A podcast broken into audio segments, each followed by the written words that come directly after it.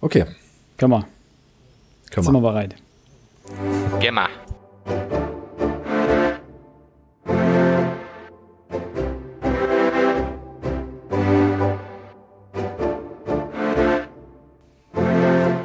Und damit ein herzliches Hallo zu einer neuen Folge Frontispitz. Ich bin Philipp und mit dabei natürlich wieder meine beiden liebsten Mitpodcaster, äh, Alex und äh, Max. Servus. Hallo. Max klingt immer so, so, so, ja, Ja. lethargisch. Ja, wie denn? Hallo. Nö. Hallo. Nein, schön, schön, dass, ihr, dass wir uns äh, wieder hier eingefunden haben. Wir möchten euch heute den zweiten Band der Witcher Pentalogie näher bringen. Die Zeit der Verachtung.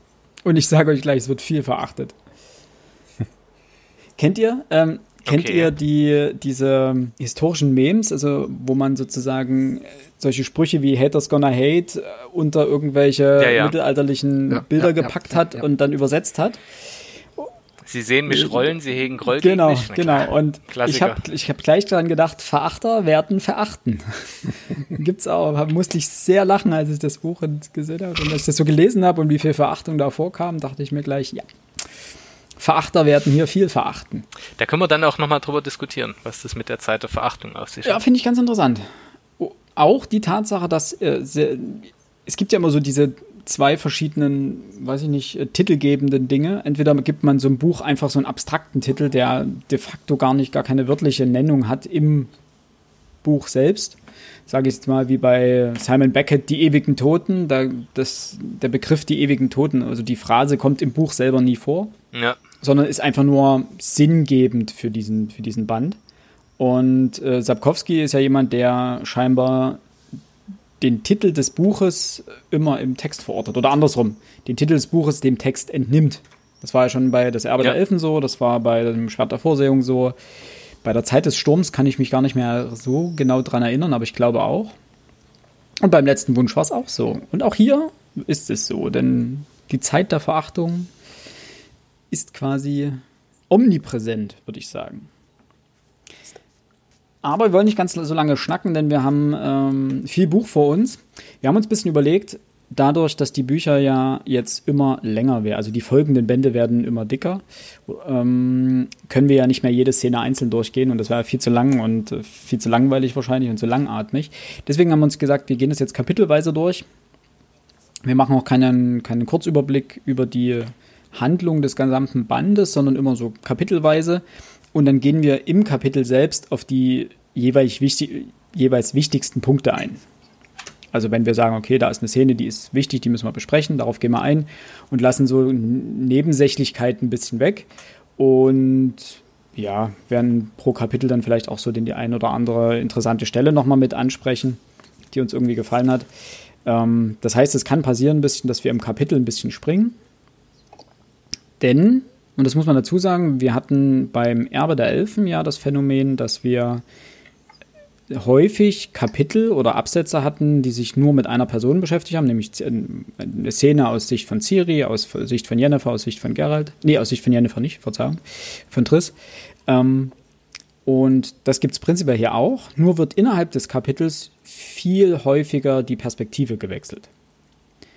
Und das nicht nur zwischen unseren Protagonisten, also Ciri, Geralt, Rittersporn und so weiter, sondern auch ähm, hin zu Unbeteiligten, also beziehungsweise zu anderen Parteien in diesem Buch. Und das äh, finde ich ein, ist ein sehr interessantes Stilmittel, da kommen wir dann später nochmal drauf. Aber wir wollen mit den Kurzeinschätzungen beginnen. Und da, wer möchte von euch beiden da beginnen? Max. Alex, ma- magst du Komm. den Stopp machen? Okay, ähm, ja, ich glaube, ich habe äh, von uns dreien hier am wenigsten Spaß mit dem Buch gehabt. Ähm, das lag vielleicht nicht unbedingt an dem Buch an sich, sondern einfach daran, dass ich relativ viel zu tun hatte und das Buch nicht am Stück gelesen habe, beziehungsweise ähm, aus dem Buch selber nicht große Abschnitte am Stück gelesen habe, sondern es wirklich unglaublich zerstückelt habe beim Lesen. Und das ist eine Sache, das sollte man mit dem Buch nicht machen. Also man sollte sich schon irgendwo die Zeit nehmen und das Ganze in einem Rutsch lesen. Ähm, du hast schon gesagt, dass wir später noch zu den einzelnen, äh, nicht zu den einzelnen, zu, zu einigen Personen und Fraktionen und all sowas kommen. Ähm, ich kann ja mal einfach ein paar Zahlen raushauen. Es sind über 30 Orte, habe ich extra nachgelesen nochmal, an denen das Buch spielt. Ähm, 70 Leute, die wirklich handlungsweisend sind. Äh, zehn Gruppierungen, die wichtig werden. Und da sind die einzelnen Fraktionen und Königreiche noch gar nicht mit ähm, eingerechnet. Ähm, wenn du da jetzt irgendwo das Buch mal wirklich irgendwo anderthalb Wochen nicht in die Hand nimmst, bist du einfach raus. Und ähm, ja, zu andere Kritikpunkten würde ich später noch was sagen, aber im Großen und Ganzen da so richtig warm geworden bin ich mit dem Buch nicht. Ich weiß ja nicht, wie es bei euch aussieht. Ich kann das verstehen, völlig. Der Vorteil war, dass ich ähm, das Buch im Grunde genommen wirklich kapitelweise gelesen habe und das innerhalb von drei Tagen, glaube ich. Also relativ ich glaub, das flott. alles richtig gemacht. Ja, weil, und da gebe ich dir völlig recht, es ist, es wird ähm, anspruchsvoller im Sinne von, du darfst nicht zu lange warten. Also wenn du wieder alles vergessen hast aus den vorherigen Bänden, was ja passieren kann, wenn du zwischendurch noch sechs, sieben andere Bücher gelesen hast, äh, dann wird es mit der Zeit richtig mhm. schwierig noch dran zu bleiben und zu verstehen, okay, wer, wer, wer ist das? Mhm. So, das Problem hatte ich in dem Fall nicht. Ähm, mir hat das Buch viel, viel Spaß bereitet. Ähm, sowohl was so erzähltheoretische Dinge anbelangt, was Philipp schon angesprochen hat, ähm, die Erzähler äh, Erzählperspektive, die sich hin und wieder wandelt, als auch inhaltliche Sachen, wo ich sage, Mensch, jetzt gibt's ja richtig Action, äh, wo sich auch viele Gedanken gemacht worden sind. Ähm, was ich, was ich ganz großartig finde generell an der Reihe, und das ist mir jetzt wieder bewusst geworden, ähm, das Ding liest sich weg wie nix. Das ist so angenehm, dass ja, das, das zu lesen, wenn ich mir, manchmal sitze ich dann draußen auf Terrasse und denke mir, ach komm, liest du noch einen Zip? Eigentlich geplant drei, vier Seiten und es sind dann doch, es ist immer ein Kapitel geworden. So, weil du willst dann wissen, wie geht's hier weiter, wie geht's hier weiter. Ähm, und das, das, die, die komplette Reihe durchzieht das. Ähm, das macht absolut Spaß. Was ich kritisch anmerken muss, und da bin ich Shoutout an meine Schwägerin ins B die mir tatsächlich die meisten der Bücher immer zu irgendwelchen Anlässen schenkt äh, und dann selber aber liest, weil sie jetzt meistens schneller ist als ich. Das ist das Schöne, wenn man mit dem Abitur gerade fertig ist und viel zu viel Freizeit hat. Ähm, die mir gesagt hat, lies auf keinen Fall, was hinten auf der Klappe steht. Und das mache ich ja gemeinhin sowieso nicht. Maximal, wenn es mal rumliegt oder so, dass ich mal drüber gucke. Und ich habe be bewusst nicht geschaut, was hinten drauf steht. Und als ich es dann gesehen habe, habe ich gedacht, also der Verlag kann nicht alle Nadeln an der Tanne haben. Denn, gut, nee, ich werde jetzt nicht spoilern, das wäre ja Quatsch. Ich warte mal auf die Spoiler, bis die Spoilerwarnung ja. raus ist und danach werde ich das benennen, was hinten drauf steht. Das geht aus meiner Sicht überhaupt gar nicht. Äh, ich bin sehr zufrieden mit dem Buch und übergebe an Philipp. Danke. ähm, ich hatte auch richtig viel Spaß damit. Also unter anderem, weil mich jetzt immer mehr fasziniert, wie Sapkowski mit, mit Perspektiven arbeitet, wie er sein, sein Schreibrhythmus scheinbar geändert oder sein Erzählrhythmus ändert, permanent. Also es, es ist ständig ein Wandel der, der Erzählgeschwindigkeit da. Ähm, er nutzt erzählerische Kniffe, die er in den vorgehenden Bänden noch nicht genutzt hat.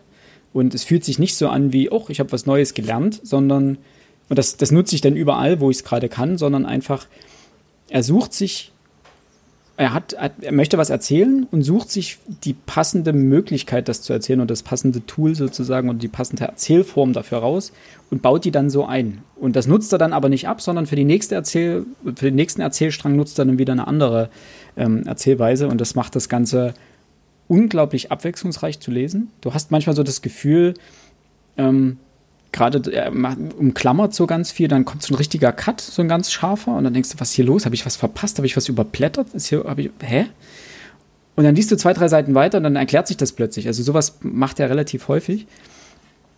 Und damit hatte ich unglaublich viel Spaß. Und was ich richtig, richtig toll fand daran, ist diese Mischung aus Weltpolitik, die ja hier richtig abgeht, ähm, aus Spionage und Intrigen, die ja hier scheinbar dauernd in irgendeiner Form gesponnen werden. Also es gibt haufenweise Ränke, aber häufig so, dass du dich ein bisschen verloren fühlst. Also so ein bisschen wie Gerald, der auch keine Ahnung hat, was jetzt hier abgeht mit ihm. Also so ein bisschen Spielball der ganzen Parteien. Und als Leser bist du auch Spielball dieser ganzen Parteien, weil du hast irgendwie, du versuchst den Überblick zu behalten, wer jetzt mit wem irgendwie anbändelt, welche Gruppierungen wo wie zusammenhängen, welche Interessen liegen da und dort und hier und das ist so unglaublich interessant und macht Spaß zu lesen und ist auch spannend, dass man da unglaublich gerne dranbleiben will. Und dann, er findet halt diese perfekte Mischung aus ähm, Großpolitik, die dieses Reich bestimmt und diesen, diesen Zwist zwischen Nilfgaard und den nördlichen Königreichen, ähm, einer, einer spannenden Suche eben nach Ciri und den Alltagsproblem eines Hexers und der Liebelei zu Jennifer und ähnliches. Also das ist eine, eine wahnsinnig spannende Mischung, die das einfach äh, lesenswert und spaßig macht. Die Mikro- und Makroebene werden sehr schön verknüpft. Danke. sehr hübsch. Gut, so viel zu den Kurzeinschätzungen, würde ich sagen. Ähm, wir dann hauen wir die Spoilerwarnung Genau, dann kommt jetzt eine kleine Spoilerwarnung. Das heißt, wir werden jetzt Stück für Stück durch dieses Buch gehen und spoilern, was das Zeug hält. Das heißt, eigentlich wie immer, ihr kennt das ja von den anderen Folgen schon, äh, wenn ihr das Buch noch nicht gelesen habt, dann lest es jetzt. Also drückt auf Pause, lest es jetzt und kommt dann wieder zurück und hört euch die äh, Analyse an. Wenn ihr sagt, ihr wollt es gar nicht lesen, dann könnt ihr natürlich weiterhören. Dann ist nur die Frage, wie, wie spannend das Ganze wird. Sehr ist die Antwort. So.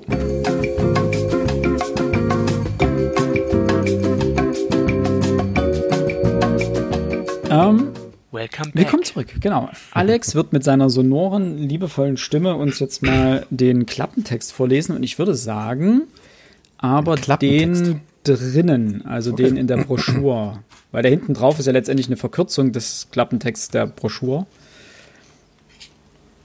Soll ich mal anfangen? Fang, fang mal an. Ich fange mal an. Also, die Gefahr, die Gefahr ist leise. Du wirst sie nicht hören, wenn sie auf grauen Feldern geflogen kommt, Federn geflogen kommt. Meine Güte, das war ein Zitat, was angebracht wurde. Ähm, Krieg kündigt sich an. Ein Konvent der Zauberer soll klären, wie sie sich in dem bevorstehenden Konflikt verhalten werden. Am Vorabend der Besprechungen sieht sich Gerald der Hexer ein Dick einem Dickicht undurchsichtiger Intrigen und Bündnisse gegenüber. Der geheimnisvolle Rienze, sein alter Gegenspieler, verfolgt Ciri, die Prinzessin von Sintra, die unter Geralds Schutz steht. Es kommt zu einer blutigen Konfrontation. Ciri gelingt die Flucht, doch dann findet sie sich in einer entsetzlichen Wüste wieder. Ein verirrtes Einhorn ist ihr einziger Gefährte. Das finde ich gerade interessant. Du hast die neue Auflage, ne? Steht bei dir was anderes drin? Ähm, Ja. Du meinst hier die, die Neuaufgabe, du meinst Neuausgabe, ja. Neue Ausgabe, ja. Ja, genau. bei mir steht nämlich noch was anderes drin. Also es Oh, geht auch so weiter. Ähm, am Vorabend der Besprechung sieht sich Gerald der Hexer einem Dickicht undurchsichtiger Intrigen und Bündnisse gegenüber. So, bis dahin so wie bei dir. Mit Mühe schafft er es, sich selbst aus allen Allianzen herauszuhalten. Doch Freunde macht er sich damit nicht. Auf welcher Seite steht eigentlich Jennifer, die immer noch geliebte Zauberin? Und dann geht's weiter mit der undurchsichtige Rienze. Also da gibt es sozusagen noch diesen kleinen, diesen kleinen Extra extra. Noch mehr Inhalt, den eigentlich niemand hören möchte, der das Buch noch lesen will. so ein Käse. Das kann man doch nicht machen, dass Siri äh, in der Wüste endet. Das ist das vorletzte Kapitel. Ja, wobei ich sagen muss, ähm, mittlerweile bei, bei großen Reihen oder längeren Reihen habe ich mir angewöhnt, also wenn, wenn sowas drin ist, dann ist das letzte Kapitel hier in dem Buch, ist ja eigentlich ein Kapitel mittendrin in dieser kompletten Erzählung. Und dass sie dort in der Wüste landet, ja, finde ich jetzt, fand ich jetzt nicht so dramatisch, dass das hinten drauf steht. Ich muss sagen, das ist meine Inhaltsangabe im Klappentext, die aber gefühlt alle wichtigen Punkte mitnimmt im Buch. Also sie sagt dir klipp und klar, was grob passiert, ohne aber die wirklich wichtigen Details zu spoilern.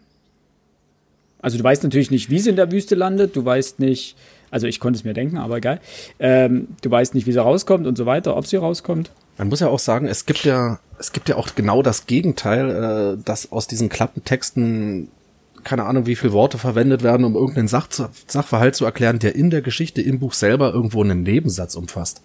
Ja. Ja, ähm, also Klappentexte, die praktisch, ja, ich will nicht sagen Unsinn verraten, aber Nichtssagendes, Unwichtiges äh, erzählen. Ähm, ich kann damit leben. Ich find's okay. Ja, ich auch. Also wir haben uns ja beschwert zum Beispiel bei äh, Acabadora, dass dort hinten was draufsteht, wo du denkst, hä? Das hat Schönes mit dem Beispiel. Buch gar nichts Genau. zu tun gefühlt. Und hier beschweren wir uns jetzt, hä? Das hat mit dem Buch alles zu tun. Nee, ich muss, also natürlich unsere Kritik bei Acabadora ist ja völlig nachvollziehbar gewesen und da stehe ich auch jetzt noch zu. Nur stehe ich auch zur Kritik an der Zeit der Verachtung, weil aus meiner Sicht es nicht angehen kann, dass ich, auch wenn es der zweite Band einer Reihe ist, dass ich so klar mache, wo es hingeht. Denn jetzt stelle man sich vor, man hat das gelesen und ich lese ja nicht mal die Inbände, ich habe nur das hinten drauf gelesen, wo das gekürzt ja. ist, aber da steht halt auch, äh, Ciri findet sich in der Wüste wieder und ein Einhorn ist ihr einziger mhm. Gefährte. Du kannst damit, damit weißt du, wie die Geschichte ablaufen wird. Dort an dieser Stelle. Und du weißt, irgendwann wird es passieren, Ciri kommt in eine Wüste. Wie wird denn das passieren? Und ich war happy, dass ich es nicht gelesen habe, weil ich dadurch gar nicht wusste, wohin hier die Reise geht. So ist meine, meine, über, der, das Überraschungsmoment viel größer gewesen. Das stimmt. Und ähm, wir wissen doch alle grob, um was es geht. Hier geht es darum, keine Ahnung, aufzumachen, okay, wir, wir, wir werden sehen, es gibt hier Auseinandersetzungen von Zauberern mit anderen Zauberern, mit Königen. Und welche Rolle spielt dabei Nilfgaard? Und welche Rolle spielt dabei das? Wartet's ab, lest das Buch. Ihr werdet's erfahren. Zack, Ende. Raufschreiben, fertig. Ja, okay, kann so, ich verstehen. Du ja. willst doch nicht zu viel sagen. Kann ich verstehen, ja. Allerdings kann ich auch eure Argumentation nachvollziehen. Niemand kauft sich blind einen zweiten Band. So. Also, äh, was heißt nicht blind? Äh, niemand kauft, sagt sich, hm, das sieht sehr interessant aus. Also ich glaube, ich fange mit Die Hexer Sarah Teil 2 an. Das macht ja niemand. Ja. Nichtsdestotrotz, der Einzelne, der wirklich sich nicht spoilern lassen will, ist mit diesem Klappentext definitiv gespoilert und davon rücke ich auch nicht ab. Denke auch. Ja.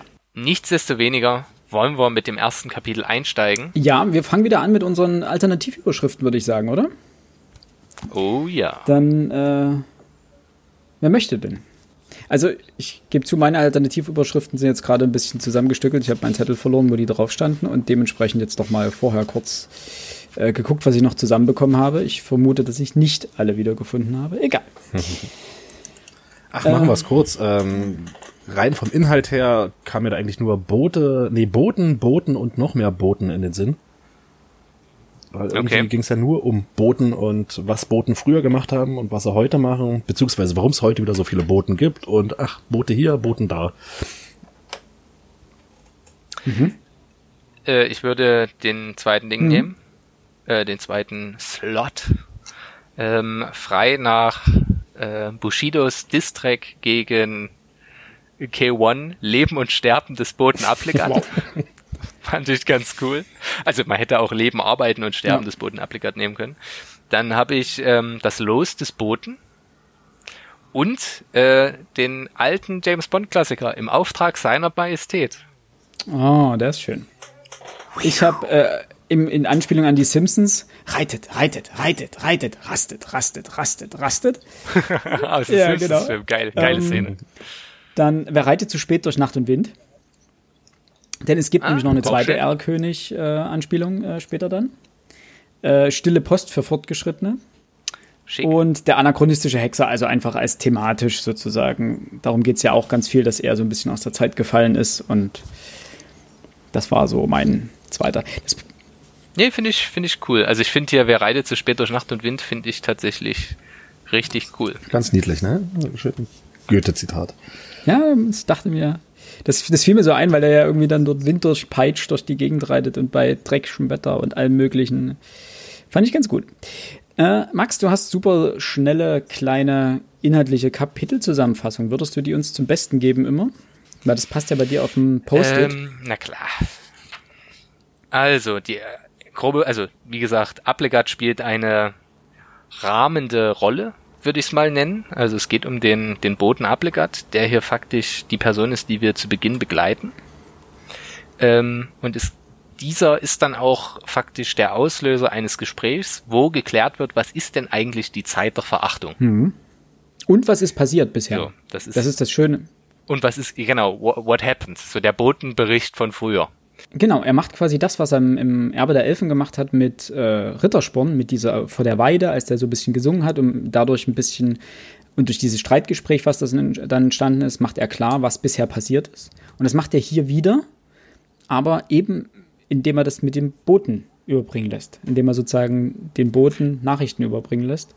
Und damit hat es ja eine Besonderheit auf sich, nämlich dass der Bote einerseits die Nachricht, also diverse Nachrichten in Briefform transportiert und die wirklich wichtigen Nachrichten merkt er sich Wort für Wort und muss sie Wort für Wort dann dem Empfänger vorsagen. Korrekt. Dann ähm, Gerald und Co äh, Codingher. Heißt der Codinger? Codinger, ja. ja. Code, Codringer. Co Codringer. Ich weiß immer nicht, ob man den. Es gibt dann später noch Mistle, Mistle. Ich weiß nicht, ob man die Missle ausspricht ja. oder ob das hier Codringer ist oder ob das nur Codringer ist. Keine Ahnung. Irgend sowas. Ja, ist, ist es, glaube ich, gleich. Aber äh, dieser Codringer ist so eine Art Mafia, die alles weiß.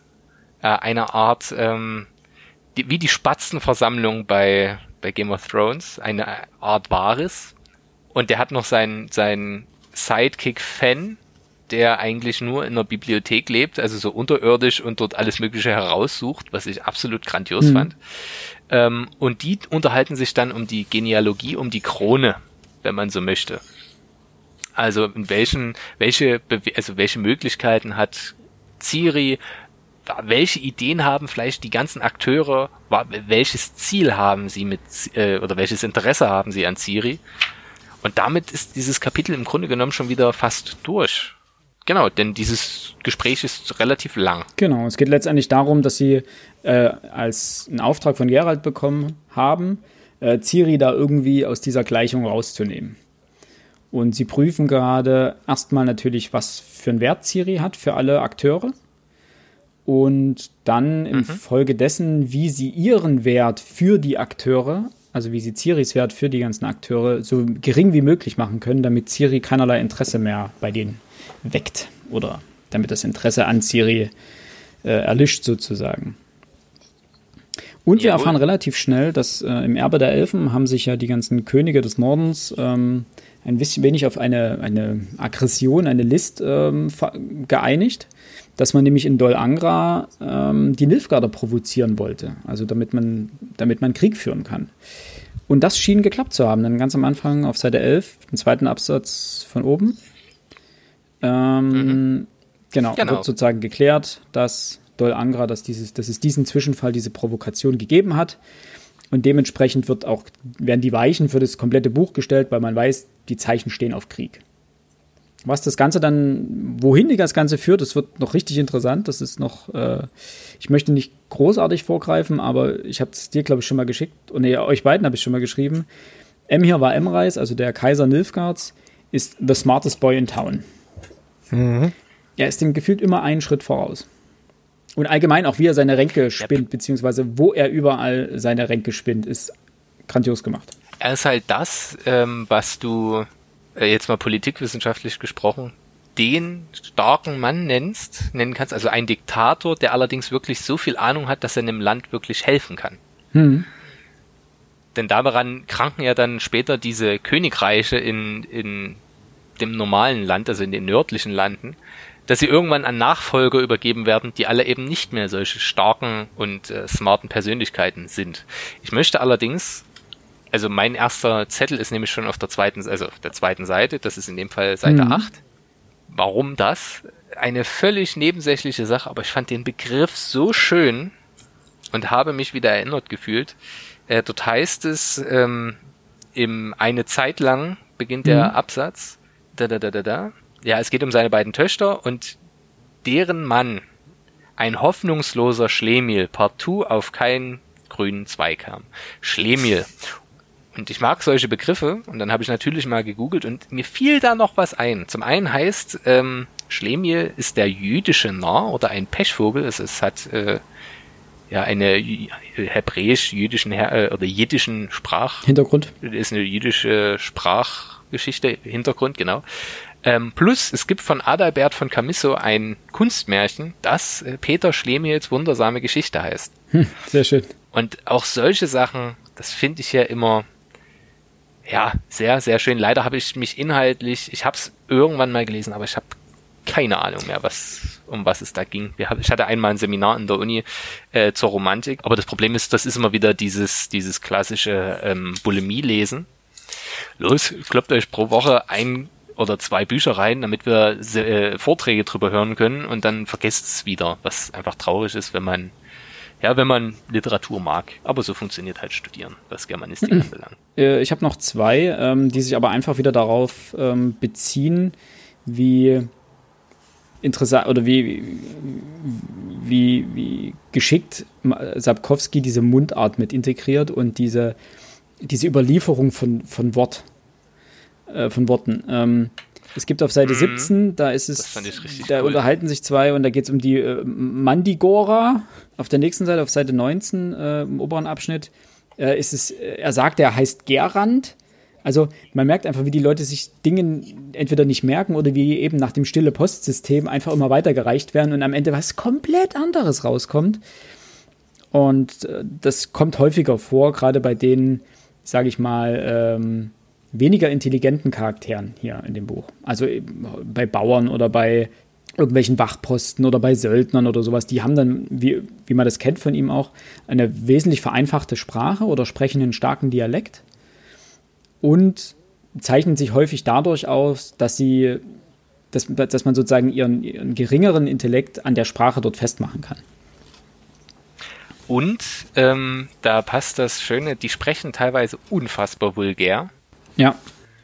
Ähm, und die Vulgata, ja, die erste, ja, also die, diese Volksbibel, wenn man so möchte, auf Latein. Ähm, ganz wichtig, es war nicht die erste, es war bloß die erfolgreichste. Du hast vorher auch schon lateinische Bibeln gehabt. Richtig, ähm, und die ähm, ist ja auch fürs Volk geschrieben, also hat dieses, diese Volkssprache.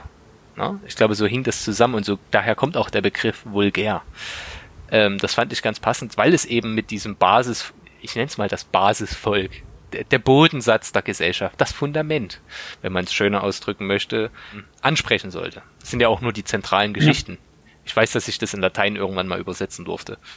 Was ich noch eingeschrieben habe, wenn ich da kurz noch dazwischen gehen kann, deswegen auch meine Bond-Anspielung, mhm. die ich ja schon in dem, äh, im Auftrag seiner Majestät hatte. Auf Seite 24 unten heißt es, in der Tür stand immer der Advokat Kodringer, klein, schmächtig und grauhaarig, mit dem ungesunden Ton eines Menschen, der selten an die frische Luft kommt. Kodringer führte den Besucher ins Büro, setzte sich in den Sessel, nahm einen großen schwarz-weißen Kater auf den Schoß und streichelte ihn. Beide, Kodringer und der Kater, musterten den Klienten, das ist in dem Fall Gerald, mit unangenehmen, beunruhigenden Blicken aus gelblich-grünen ja. Augen. Dieser Bond-Move, ja dass der Böse, also das habe ich in dem Moment gedacht, dass das ein Bösewicht ist, der auf seinem Sessel sitzt und diese Katze so streichelt, das ist mir so im Gedächtnis geblieben.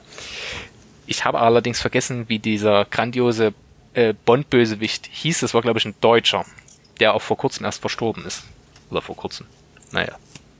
Kriegen wir raus kriegen wir raus. Wir machen erstmal weiter und ich füge das dann noch ein. Äh, was ich noch interessantes ähm, in dem Kapitel habe, nämlich äh, auf Seite 26, der unterste Absatz, äh, da geht es um Rienze. Und mm, hier lernen wir ein bisschen was über ähm, gescheiterte Zauberer letztendlich, weil und das finde ich auch immer, macht Sapkowski auch immer ganz nett. Oh ja, das fand ich auch interessant. Ähm, er unterfüttert die Welt so mit, mit Zusatzinformationen. Das heißt, es gibt der, wenn man das erstmal so liest, dann, oder in, in, in High-Fantasy-Romanen, fangen wir mal so an. In High-Fantasy-Romanen ist es häufig so, ähm, dass zum Beispiel eine es gibt eine Zaubererschule und da ist alles schick und da werden Zauberer ausgebildet. Man geht aber in der Regel dann seltener darauf ein, was, was mit, dem, mit den Zauberern passiert, die diese Schule nicht schaffen. Der klassische Studienabbrecher zum Beispiel. Und das wird hier thematisiert äh, in dem äh, Kodringer äh, Gerald über Rienze berichtet, was er herausgefunden hat. Und zwar, dass er zwei Jahre an der Zauberschule in Banart studiert hat, äh, dann hinausgeworfen wurde und dann bei kleineren Diebstählen erwischt wurde. Das ist uninteressant.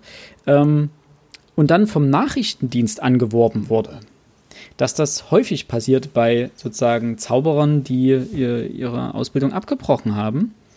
Und dann werden sie in der häufig als Mörder ausgebildet äh, manchmal aber bekommen sie sozusagen einen ähm, Lehrmeister zur Seite gestellt, der sie weiter in Zauberdingen ausbildet. Wie hier wahrscheinlich geschehen. Deswegen, weil er ja sagt, dass, äh, beziehungsweise kommt das dann später, es kann auch später kommen, äh, wo es dann heißt, dass Rienze so viel ähm, magisches Geschick an den Tag legt, dass, das kann er nicht in diesen zwei Jahren an der Magierakademie gelernt haben, sondern er muss danach weiter ausgebildet worden sein ich fand das auch cool, äh, einfach auch, das sind solche Hintergrundgeschichten, die ja, eine, so eine Geschichte spürbar und auch echt werden lassen, zumindest in deinem, in deiner Vorstellungskraft. Weil sowas schmückt das nur aus, es bringt für die Handlung an sich nicht besonders viel, aber es hilft halt, um sich da besonders reinzufuchsen, wenn man so möchte. Genau, also es ist für die Handlung eigentlich komplett ja. irrelevant. Das ist, bringt die nicht wirklich vorwärts, aber es macht die Welt äh, plausibler. Es ist kein Füllmaterial. Ich möchte genau. Ja. kurz noch die äh, Bond-Geschichte auflösen. Ja. Der Bond-Bösewicht, den ich meinte, der die Katze streichelt, ist äh, Ernst Stavro Blofeld aus das Feuerball. Wie einer aus Cluedo. Und ähm, ich habe es allerdings verwechselt, denn derjenige, den ich meinte, war Gerd Fröbe, ja. dieser sehr bekannte deutsche Bond-Bösewicht, mhm. und das ist Goldfinger, genau. genau. Äh, so viel nur dazu, damit wir die Hörer hier nicht äh, im Dummen sterben lassen. Wow. Schau mal. Ja, lieb, liebevoll wie immer. ja, ne, wenn ich es ankündige oder zumindest, das ist ganz bitter, wenn man, wenn man irgendwelche welche Knowledge reinwirft und sie dann aber nicht zu Ende bringen kann. Ich mache nee, das, das ist, nicht. Ich mache das, wenn man immer das Hintergrundwissen noch hat.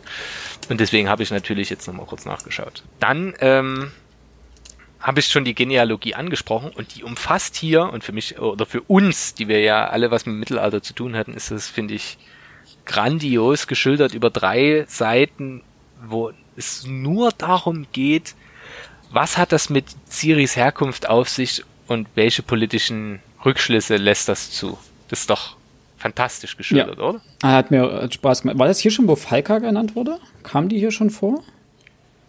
Ähm, ich glaube ja. Ja. Ähm, ja.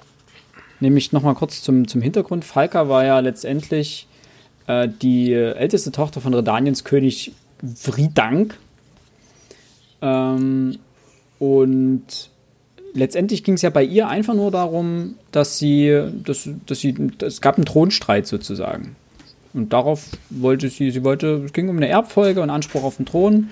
Und daraufhin hat sich, daraufhin hat sich eine handfeste Revolte entwickelt, die dann zu einem Bauernkrieg wurde. Und Falka letztendlich wurde als äh, blutrünstige Dämonin ähm, in den Legenden verewigt. Und ist, wie Fenn und Kodring herausgefunden haben, eben eine direkte Vorfahrin von äh, Kalante und damit auch von Ciri. Was erklärt, warum eventuell auch dieses starke wilde Frauengeschlecht da so ähm, hart unterwegs war. Und dazu kommt nämlich gleich auf Seite 36 oben, das fand ich dann auch sehr interessant, dass sie ein wenig auf Kalante eingegangen sind und auf die Art und Weise, wie sie Königin geworden ist. Weil man nimmt, oh ja, man nimmt Kalante cool. ja so hin, als ja, sie ist Königin. Und hinterfragt das irgendwie eigentlich am Anfang gar nicht warum dort eine Königin regiert und überall anders regieren Könige. Mal abgesehen jetzt von Maeve. Da wissen wir aber nicht, warum sie als Königin regiert. Und Kalante war einfach, ja, sie hat sich einen schwachen Mann gesucht und hat den verdrängt. Oder hat nee, für ihn regiert, letztendlich. Und äh, interessanterweise war es in Sintra, gab es ja nie das Recht, dass die Frau, also die Königin regiert sie hat es halt einfach gemacht und es hat einfach sich keiner getraut, irgendwas dagegen zu tun. Und die, die es getraut haben, die hat sie irgendwie den Kopf kürzer gemacht hat. Gut, man muss jetzt aber auch sagen, dass diese Geschichte von diesem Codringer erzählt wird und ehrlich gesagt, ich weiß nicht so richtig, was ich drauf geben soll, ähm, was er erzählt. Ähm, das scheint mir doch auch, weiß nicht, Aufschneider ist vielleicht ein bisschen zu weit ähm, gesagt, aber der ist halt auch ein übelster Unsympath, ne? Mm, ja. Ja, aber er hat halt die Knowledge. Also ja, das ist, das ist halt die Frage. Ist er ja ne? anerkannt. Ist, ist das wirklich so oder erzählt ihr hier bloß irgendwo was, vielleicht aus reiner ja, Bosartigkeit, sei es mal dahingestellt, aber. Nee, das bringt ihm ja nichts. Also A, merkt man ja, dass Gerald und er sich ein wenig, ähm, sie respektieren sich min mindestens äh, hm. und vertrauen sich so weit, dass Kodringer Gerald sogar nach unten in die heiligen Hallen von Fenn bringt. Das ist, mhm, glaube ich, genau. was, was nicht jeder zu sehen bekommt. Und Gerald scheint ja häufiger bei ihm äh, zu Gast zu sein oder beziehungsweise mit ihm zu arbeiten oder seine Dienste in Anspruch zu nehmen. Und ich denke, so jemand fütterst du nicht einfach mit irgendwelchen Aufschneider-Falschinformationen. Äh, zumal Kotringer ja nicht weiß, was Gerald schon weiß. Äh, scheinbar jedenfalls nicht. Also jedenfalls wird sich darüber nicht groß ausgetauscht. Und es gibt häufiger Stellen, wo Gerald äh, Kodringer belehrt, so nach dem Motto, ich ja, weiß ich, das, das sind alles Sachen, die, dafür brauche ich dir keine äh, so und so viel Florin zu zahlen, das weiß ich schon, oder so viel, so und so viel Kronen. Ähm, das weiß ich alles schon, erzähl mir was Interessanteres. Das heißt, Gerald hat Kodringer am Anfang nicht aufgeklärt, was er alles für Informationen bereits besitzt. Hm. Und somit ja, ist die Frage, wie viel Fehlinformationen er ihm geben könnte oder wenn er versuchen würde, ihn zu bescheißen. Aber das ist zu weit gedacht. Ja, ja okay. da denke ich, dass ja. das Vertrauensverhältnis jedenfalls so weit geht, dass die, ähm, dass das schon ernsthaftere Informationen sind, zumal wir die ja auch ähm, als Leser benötigen. Also hier, das ist ja so eine klassische Szene, wo Sapkowski wieder Informationen unterbringt, die dir als Leser halt weiterhelfen und die dir weiter nützen sollen und diese ganze Welt unterfüttern. Also ich würde sagen, das ist hier ein erzählerischer Kniff, dass man ähm, den Kodringer das alles herausfinden lässt, um das dem Leser über ihn mitzuteilen. Ja, kann schon sein, ja. Also ich fand äh, natürlich, ich habe mir auch die Gedanken gemacht, aber vor allem nachdem, wie sich die Geschichte dann weiterentwickelt, ohne darauf jetzt hinein, äh, eingehen zu wollen, glaube ich schon, dass Kotringer ähm, zwar seine eigene Macht überschätzt, das äh, ergibt sich dann aus dem weiteren Handlungsverlauf, aber dass seine Informationen definitiv äh, glaubwürdig sind. Ja, denke ich auch. Also gebe ich dir recht, ja. Wir können doch kurz drauf eingehen. Äh, der gute Ablegat gerät dann schlussendlich in einen Hinterhalt der Eichhörnchen, also was diese Elfengruppe sind. Ich finde diese Besche Bezeichnung so bescheiden, Skoyatel. aber ja. äh, Skoyatel finde ich doch besser dann. Ähm, und es endet mit ihm. Der Sand der Straße war heiß, von der Sonne derart erhitzt, dass er schon dampfte. Doch der Bote spürte das nicht mehr. Er war sofort tot. Ja, na, Applicat hörte den Pfeil gar nicht. Ach, eigentlich in, in dieser Grausamkeit doch wunderschön. das hatte für mich so einen Star Trek-Moment. Star Trek? Oh, warum? Star Trek, okay. Ich habe das nie gesehen. Du konntest bei den alten Star Trek-Folgen, wusstest du, wenn ein Statist auftritt, du hast ein paar Folgen geguckt und dann kam plötzlich einer, ja, hi, ich bin Mike Maschinen, aus dem Maschinenraum. Dachtest dir, oh oh, Mike aus dem Maschinenraum, den haben wir noch nie gehört. Er stirbt doch. Mike ja, stirbt. Mike stirbt irgendwie, also in der, ersten, in der ersten Viertelstunde kriegt er, keine Ahnung, einen Stahlträger durch die Brust oder wird unter irgendwas begraben oder irgend sowas. Ist einfach nur, damit einer hingehen kann. Er ist tot. Jim. Jetzt redest du von der ganz alten. Ja. Also von der, von ja, der, ähm, von welche, welche Farben mussten die anhaben, dass man wusste, dass er stirbt? War das rot oder war das, war das blau?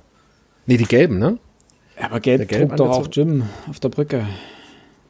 Pille hat, das Schöne war ja, Pille hat sich immer kurz runter in die Knie gegangen, kurz angeguckt, er ist tot, Jim. hat nur kurz den Arm gehalten, er ist tot, Jim. Egal. Das hatte für mich einfach so diesen Moment, er, er, er fängt so, er fängt an zu erzählen, Appelgard tritt auf und ich dachte mir, oh, den kennen wir nicht. Und er ist ein Boot, der ist also quasi eigentlich plot unrelevant. Der wird bestimmt nur genutzt, um so ein, so ein Kickstarter für die Geschichte zu sein und ja. Da ging er dann auch wieder hin. Ich habe aber tatsächlich gehofft, vor allem, äh, also es werden dir ja genug Brotkrumen hingeworfen, dass du denkst, ja, wahrscheinlich werden die Skoyatel, auf ihn werden sie warten. Na, also er sagt zwar auch immer, ja, ich gehe extra den Weg, damit die mich nicht abkriegen oder damit die mich nicht bekommen. Und dann geht er ja einen anderen Weg. Und du denkst dir, ach, Ablegat, ich glaube, das war eine nicht so smarte Entscheidung. Ich habe trotzdem gehofft, dass es irgendwie überlebt. Schade. Ja, das, das Schöne daran ist ja irgendwie immer, dass du, dass es ganz viele Situationen gibt, wo man, wo die einfach nur Pech hatten. Und Abelgard hat ja auch einfach nur Pech. Die Elfen wollen ihn ja gar nicht. Das, die interessieren sich ja gar nicht für ihn. Die sagen, ja, da kommt einer, ach komm, das ist nur einer, den brauchen wir nicht, ist egal. Und er sagt, ja, nee, ich. Und dann ist es ja einfach nur eine Wette zwischen zwei Elfen. Du triffst den nie, der ist so weit weg. Und der andere sagt, natürlich treffe ich den. Und dann, fupp. Kommen wir zum zweiten Kapitel. Das für mich übrigens stärkste Kapitel an diesem Buch, was sehr traurig Echt? ist. Ähm, mhm. Okay. Ähm, Interessant. Also erstmal, was sehr erstaunlich ist an dem Kapitel, weiß nicht, ob euch das generell in dem Buch mal aufgefallen ist, Gerald ist jetzt sehr, sehr häufig, ich will nicht sagen abwesend, aber er spielt bei weitem nicht mehr diese, diese große Rolle, die er in den anderen Büchern gespielt hat. Also rein von der Präsenz. Ja. Ähm, ja. Und das zweite Kapitel, ähm, da taucht er praktisch ja, doch am Ende natürlich, aber ähm, davor tauchte er praktisch gar nicht auf. Also mhm. der ist ja komplett außen vor. Es ging ja nur äh, Jennifer und, und ähm, Ciri. und ähm, was sie so erleben. Ähm, war ziemlich cool geschrieben. Auch dieser Konflikt zwischen Siri und Jennifer, ähm, das hat Spaß gemacht. Zu Ja, lesen. fand ich auch. Das war ein echt schönes Kapitel. Nach dem angenehmen Einstieg, ich fand, wie gesagt, den, das erste Kapitel eigentlich auch ganz hübsch. Aber das zweite, da merkt man richtig, wie die Geschichte Fahrt aufnimmt. Mhm. Ähm, Vor allem die, die, die, die, meine- meine- die, die Richtung, ne? Also die, die Richtung wird langsam klar. Ja. Was ich, Ja, was ich ich bei auch. ihm so gut finde, er hat so eine bildhafte Sprache. Das war so ein cineastisches, so ein cineastischer Einstieg. Du kannst dir, du siehst das Set vor dir, wie die beiden da hochgeritten oder langgeritten kommen und du siehst diesen, wie dieser Wald endet und du siehst die Stangen regelrecht in der Erde vor dir und dann die Wagenräder daran und das hat so ein, das ist so ein Szenenbild schon direkt und du hast direkt das eben das Bild vor Augen und das, das macht er unglaublich stark. Also du hast selten irgendwie sowas, wo du was liest und dir nichts darunter vorstellen kannst, was da gerade passiert. in meinem Kopf läuft halt immer ein Film ab. Also ich, als, als würde ich äh, Schauspieler dabei erleben, wie sie das gerade, was ich lese, Mhm. spielen. Ich habe halt auch dieses Set-Design faktisch schon im Kopf, äh, was da gerade geschieht. Das ist echt, äh, ja, äh, gr- grandios geschrieben an der Stelle. Was ich fragen wollte, war, äh, wollen wir gleich wieder mit den grandiosen ähm, Alternativtiteln anfangen? dann komme ich kurz noch zum Foreshadowing. Ja. Ich fange an. Ein Tag auf dem Markt. Ja, ist jetzt kein grandioser Titel, aber fand ich ganz hübsch. Eine schrecklich nette Familie. ja. Und eine Reunion Magique. Also eine magische Reun äh, äh, wieder Zusammenführung. Zusammenführung. Ach Gott, ich weiß auch nicht, warum ich heute so krasse Wortfindungsprobleme habe. Das Alter. Ähm, ja, also es waren jetzt kein, ich habe da keine, keine Bäume ausgerissen, aber fand die alle nicht ganz schlecht. Ja, beim zweiten Kapitel hatte ich auch so meine Probleme. Beim dritten wird es noch schlimmer. Da habe ich dann wieder die ganzen Klassiker raus. So, okay. äh, also ich habe hier äh, Gors Wählen, Sightseeing, Oh ja, finde ich auch schön. äh, Halunken, Scharlatane und Schwere Nöte, Auch gut. Anna Ingeborg Klopstock. Ich, ich habe Mm, wirklich, ja. ich hab wirklich gelacht bei der Szene. Ich musste, also der Name ist einfach diese, äh, egal. Äh, die wilde Jagd, äh, weil sie natürlich ähm, eine Rolle spielt. Äh, und Familienzusammenführung habe ich es genannt. Ah, das ist auch schön. Alex? Äh, geht's wie Philipp. Ich habe mich da auch schwer getan, ähm, weil die einzelnen Bereiche des, des Kapitels, die hätten eigentlich nochmal Unterkapiteltitel äh, durchaus verdient. Verdient gehabt, ja. Ähm, ich habe das Ganze tatsächlich auf die Fluchtgeschichte von Siri am Ende ähm, äh, bezogen und ich habe das Ganze einfach nur Flucht nach vorn genannt. Also auch nicht wirklich äh, kreativ. Ich musste so ein bisschen an Flucht von Alcatraz denken, ähm, weil ja die Zauber Zauberschule oder Zauberinnenschule heißt ja, glaube ich, äh, in Aretusa ist, aber Flucht von Aretusa, das war dann, nee, das ist, das hätte wieder keiner Aber verstanden. die Ja, Idee aber finde ich das- auch nicht. Finde ich auch gut. Ja, das Bild Als passt. Anspielung. Das Weil's- Bild passt. ja, ne? weil die hast ja auch Insel und- auf dieser Insel, ja. Und, nee, aber nee, da habe ich mich, nee, so richtig fiel mir da auch nichts ein. Ich fasse kurz zusammen.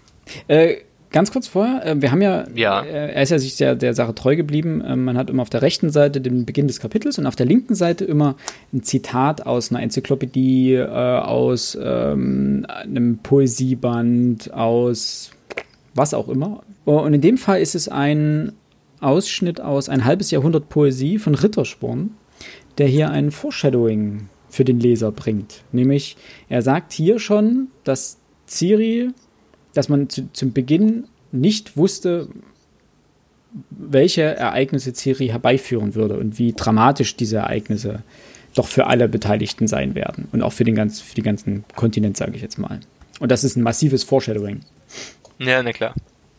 So, jetzt du bitte. Ja, ich tue mich mit den, ich tue mich mit diesen, diesen Einstiegssachen immer schwer, weil, wegen dieses Foreshadowings. Also für mich bräuchte es nicht. Ich finde es sehr kreativ, aber ähm, ne, nun Nur mal so, ähm, Ja, wie gesagt, ich immer- ich ganz, finde es ganz kurz ausnutzen. Ähm, das hast du ja in relativ vielen Geschichten, Büchern etc., dass so kapitelweise oder manchmal auch nur am Anfang überhaupt der gesamten Geschichte, ja, solche, solche, weiß nicht, Gedichte, Zitate etc. angebracht sind. Ähm, mögt ihr sowas? Hm, kommt drauf Kommt an. immer ganz ist- drauf an. vieles macht überhaupt keinen Sinn. Also das ist wahrscheinlich aus der Perspektive des Autors, den tieferen Sinn irgendwo Aber Manchmal, manchmal habe ich das Gefühl, dass es so, wie man das in, in, im Seminararbeiten manchmal macht, so fängst mit einem Zitat an. das ist eigentlich falsch, ne? Also das ist, ähm, macht man gerne mal, aber ja, also du musst dann auch wirklich drauf eingehen. Das muss in irgendeiner Art und Weise wirklich einen ganz, ganz starken Bezug haben. Genau, und meistens. Hat's halt also, nicht, ja. Ich lese das meistens am Ende des Buches, weil manchmal sind es ganz abstrakte Gedichte oder Verse oder irgendwas, wo du, wo du die liest du und sagst dir, aha, danke. Äh, Und hast, weil du hast ja, natürlich hat der Autor, als er das geschrieben hat, irgendeinen einen Bezug zum Inhalt äh, im Sinn gehabt, sonst hätte er es wahrscheinlich nicht reingeschrieben. Ähm, aber der erschließt sich dir ja überhaupt nicht, weil du das, die ganz, das ganze Buch noch nicht kennst. Außer er ist so explizit, dass es klar ist, wo, wo die Reise hingeht. Ähm, hier finde ich es eigentlich ganz gut, weil das ist, es unterfüttert die Welt wieder. Manchmal hat man das Gefühl, es spielt gar keine so große Rolle. Gibt es irgendwo ein Zitat, da geht es um die Eheschließung und äh, um die Liebe. Ähm, das klar, das spielt auf Gerald und Jennifer an. Ähm, hat aber damit erstmal gar nichts zu tun. Also, weil es geht eben, wie gesagt, um die Eheschließung und die beiden heiraten ja nicht. Also hat das keinen direkten Bezug zum Buch. Erklärt aber, wie die Eheschließung dort funktioniert oder wie das dort überliefert ist. Ähm, und das finde ich, das finde ich nett zu lesen. Das, oder diese Lexika, ähm, Ausschnitte, sozusagen, was der Hexer ist oder so weiter. Und dann, lustigerweise, gibt es das ja häufiger, die Beschreibung, was ein Hexer ist. Und er zitiert ja verschiedene Bücher. Das finde ich eigentlich ganz interessant. Und das sind auch, hier ist es ja der Henkscher. Also der, glaube ich, beim ersten Kapitel ist es ja, steht es davor.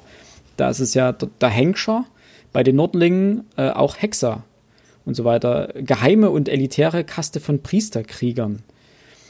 Ähm, das klingt ein bisschen wie aus der Sicht äh, von Nilfgaard geschrieben, geht aber nicht ganz daraus hervor.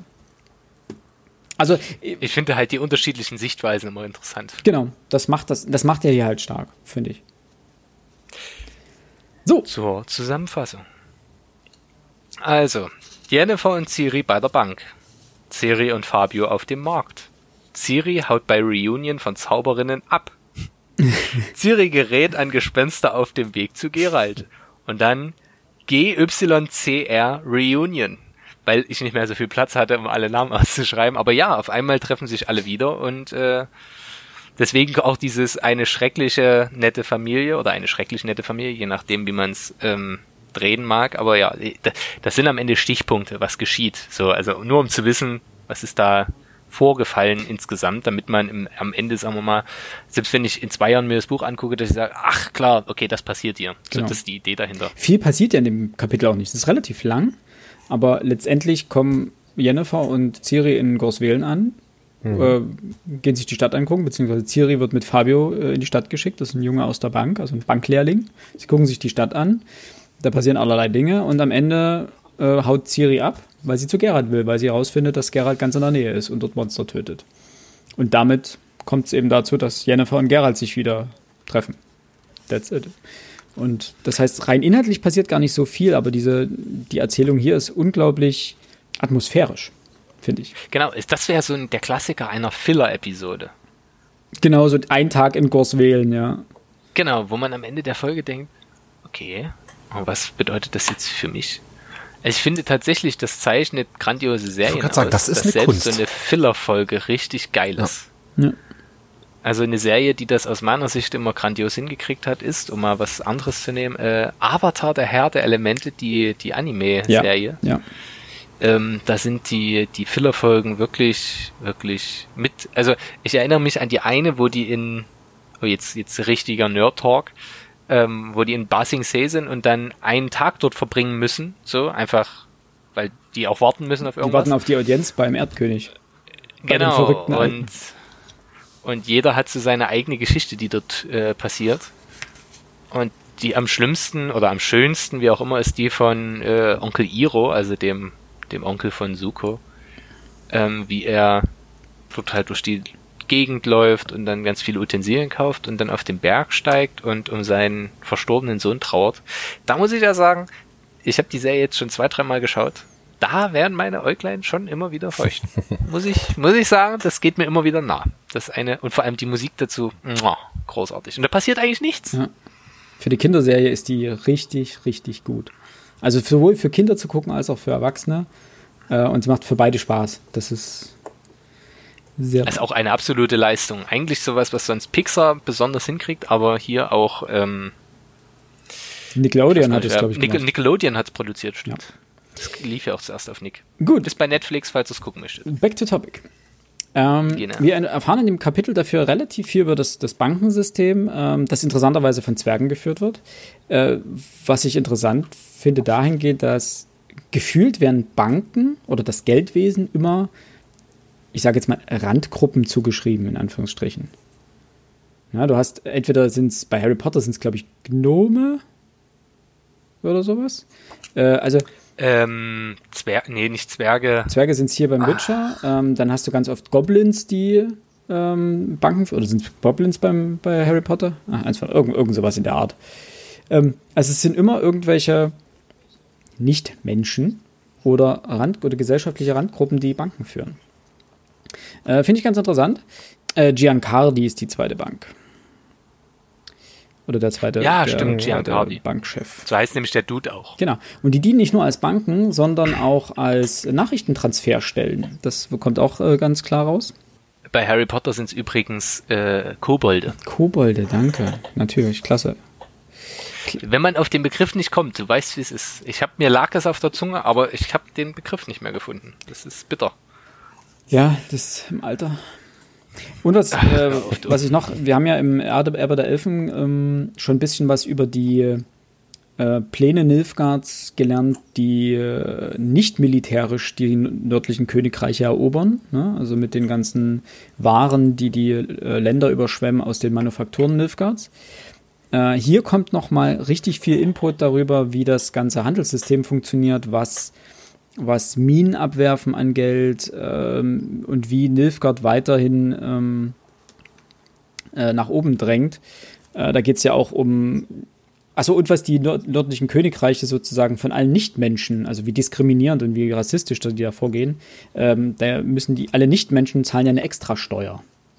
Weil man sozusagen oh, möchte, ja. dass sie nicht mit den äh, Skoyatel zusammenarbeiten.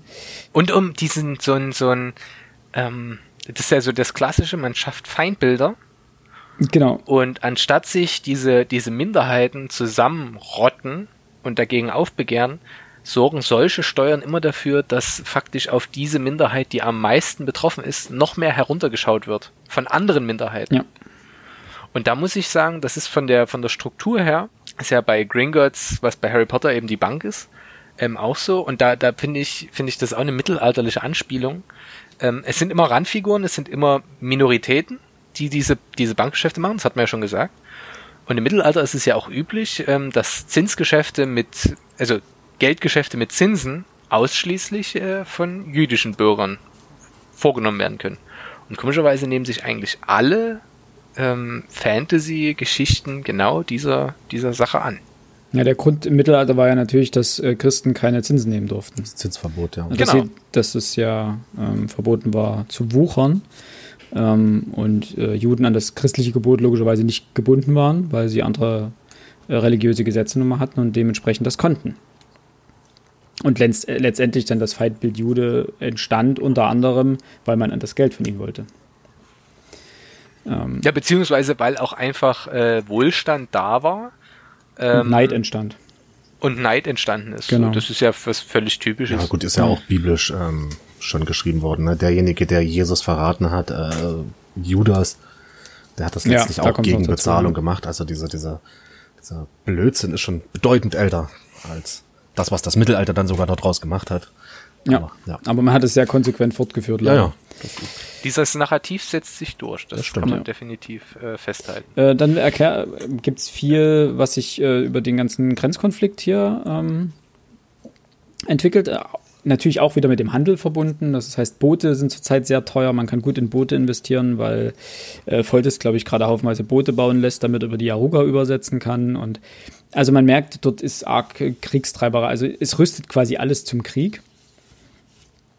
Ähm, und dann das hat was, was, was äh, finde ich äh, sehr, sehr, äh, nicht kalter Krieg technisch ist, aber doch, das geht schon in die Richtung. Alle rüsten auf, aber tun so, als würden sie gerne Frieden haben wollen. So, das ist so, es weiß eigentlich jeder, dass es auf Krieg hinausläuft. Das hat auch was vom Ersten Weltkrieg. So, alle bereiten sich drauf vor, aber keiner will dann am Ende schuld sein. Ähm, dass es Wie, losgeht. wie heißt dieses, dieses Buch? Die Schlafwandler? Ähm, Die Schlafwander, Ja, äh, Christopher, Christopher Clark. Clark. Für mich ist interessant, ihr seid jetzt komplett um den Zweiten Weltkrieg drumherum gewurstelt. ähm, von mir hat es, ich finde, das hat eher mal was vom Zweiten Weltkrieg dann und dann es kommt später noch mal eine sehr explizite Anspielung auf den Zweiten Weltkrieg und zwar auf Russland und Deutschland. Und Oh ja, Polens, die fand ich auch Polens Rolle grandios. dazwischen. ja. Ja. Ja. Ähm, Ähm, auf welcher Seite kommt die? Weil sonst hätte ich auf Seite 90 noch was, äh, mehrere schöne nee, die kommt viel später. Die kommt erst in Kapitel 5, glaube ich. Ja, Ah, Kapitel 5. stimmt. Die kommt viel, viel später. Das ist äh, erst in Rittersporns Okay. Erzählung dann. Seite 90, da sind so viele drauf. Äh, ich hab nämlich bin das gerade nochmal durchgegangen, damit ich sie alle auch wiederfinde. Äh, zum einen, so der Klassiker, äh, gibt's ja auch heute noch dieses, dieses äh, einfache Menschen, es passiert irgendwas Schlimmes und alle überbieten sich darin, äh, keine Ahnung, mit, mit den Strafen, die da, die vorgenommen werden sollen. Ne? Da wird dann immer schnell wieder die, ich liebe diese, diese Argumentationsstruktur dann immer, eigentlich bin ich ja gegen die Todesstrafe, aber hier auf jeden Fall. Und dann hast du einen, der daneben steht und sagt, das reicht nicht, quälen, foltern muss man den. Das, das ist was total Lustiges und es passiert hier auch. Ähm, wer würde denn, rief jemand aus der Menge, einem Halbling Unterschlupf geben, auf denen ihren Farmen? Allein diese Dativkonstruktion ist schon so grandios. Äh, sollen sie suchen und wenn sie ihn finden, dann ab in den Knast mit allen diesen, mit allen diesen Nichtmenschen. Und ein anderer ruft, an den Galgen, nicht an, in den Knast. Grandios. Äh, das, das fand ich, äh, das sind diese, diese Feinheiten, worüber ich so schmunzeln kann, wenn ich das lese. Die Dynamik Des der Menge ist halt gut eingefangen, ne? Genau. Ähm, des Weiteren, ja, wie soll man sagen, ist Ciri und Fabio laufen dort über den, ja, über, über diesen Markt und ein junger Priester fasst Ciri an. Also es heißt hier, sie hatte gerade vor, sich aus der Menge zu lösen, als sie plötzlich auf dem Hinterteil eine Hand fühlte. Eine absolut nicht zufällige Hand, dreist und geschickt. Und äh, zu diesem Priester heißt es dann auch, der direkt hinter ihr stehende junge Priester mit dem kahlgeschorenen Kopf lächelte arrogant und geübt. Ähm, und Siri rastet a- alleine, dass ein Priester ein junges Mädchen anfasst, aber gut, so viel nur dazu. Ähm, Siri raged komplett. Auch das nachvollziehbar. Und jetzt kommt was, äh, wo ich an, an die, äh, ich glaube, es ist die Twix-Werbung denken musste. Du bist nicht du, wenn du hungrig bist. Was macht Fabio? Er zieht sie raus, ähm, als er sah, dass sie vor Zorn geradezu zitterte. Beruhigte er sie, indem er ein paar mit Puderzucker bestreute Kartoffelpuffer spendierte, bei deren Anblick Ciri den Zwischenfall augenblicklich vergaß. Ja, sind nur am Futtern Ähm, ne? Es, ja, A, die mampfen die ganze Zeit, aber auch B, ähm, jetzt kann man uns natürlich wieder vorwerfen, dass man über sowas lacht, da. Das ist ja im Grunde genommen Missbrauch und äh, es wird mit äh, Essen abgetan. Das, na, Ciri hätte Degel wahrscheinlich kalt gemacht, äh, wenn es hart auf hart gekommen wäre, aber alleine wie, wie, wie das geschildert wird und ich fand das alles sehr, sehr lustig. Es ist ja auch bloß eine Geschichte. Genau, und aus, aus der Szene wird ja klar, dass das jetzt nichts ist, was äh, Applaus verdient und der Priester äh, wird ja auch ordentlich angeschrien. Aber interessant war es mal, ist mal wieder, dass es das ähm, Narrativ des äh, geilen Priesters ist. Ja, auch das, auch eigentlich ein Klassiker, ähm, vor allem des, des ähm, beginnenden Humanismus. Aber das merkt Also ich weiß nicht, wie oft das, das in, in, in ähm, auch 15. und beginnenden 16. Jahrhundert dann der Fall ist und dieses Motiv aufgegriffen wird. Genau, und das merkt man aber auch bei Sapkowski generell, dem, der, der Religion steht er sehr kritisch gegenüber.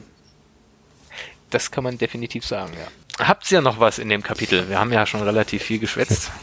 Ich hätte noch sonst was Kleines. Sag an. Also das war wirklich für mich auch so ein kleiner Magic Moment, wo ich so herzhaft lachen konnte. Seite 121. Ähm, das ist hier ein Gasthaus, glaube ich, äh, bei dem Rittersporn untergebracht ist. Ritter! Rittersporn. Äh, Rittersporn ist dort untergebracht. Und der Farmer hat einen Sohn. Und dieser Sohn ähm, macht folgendes.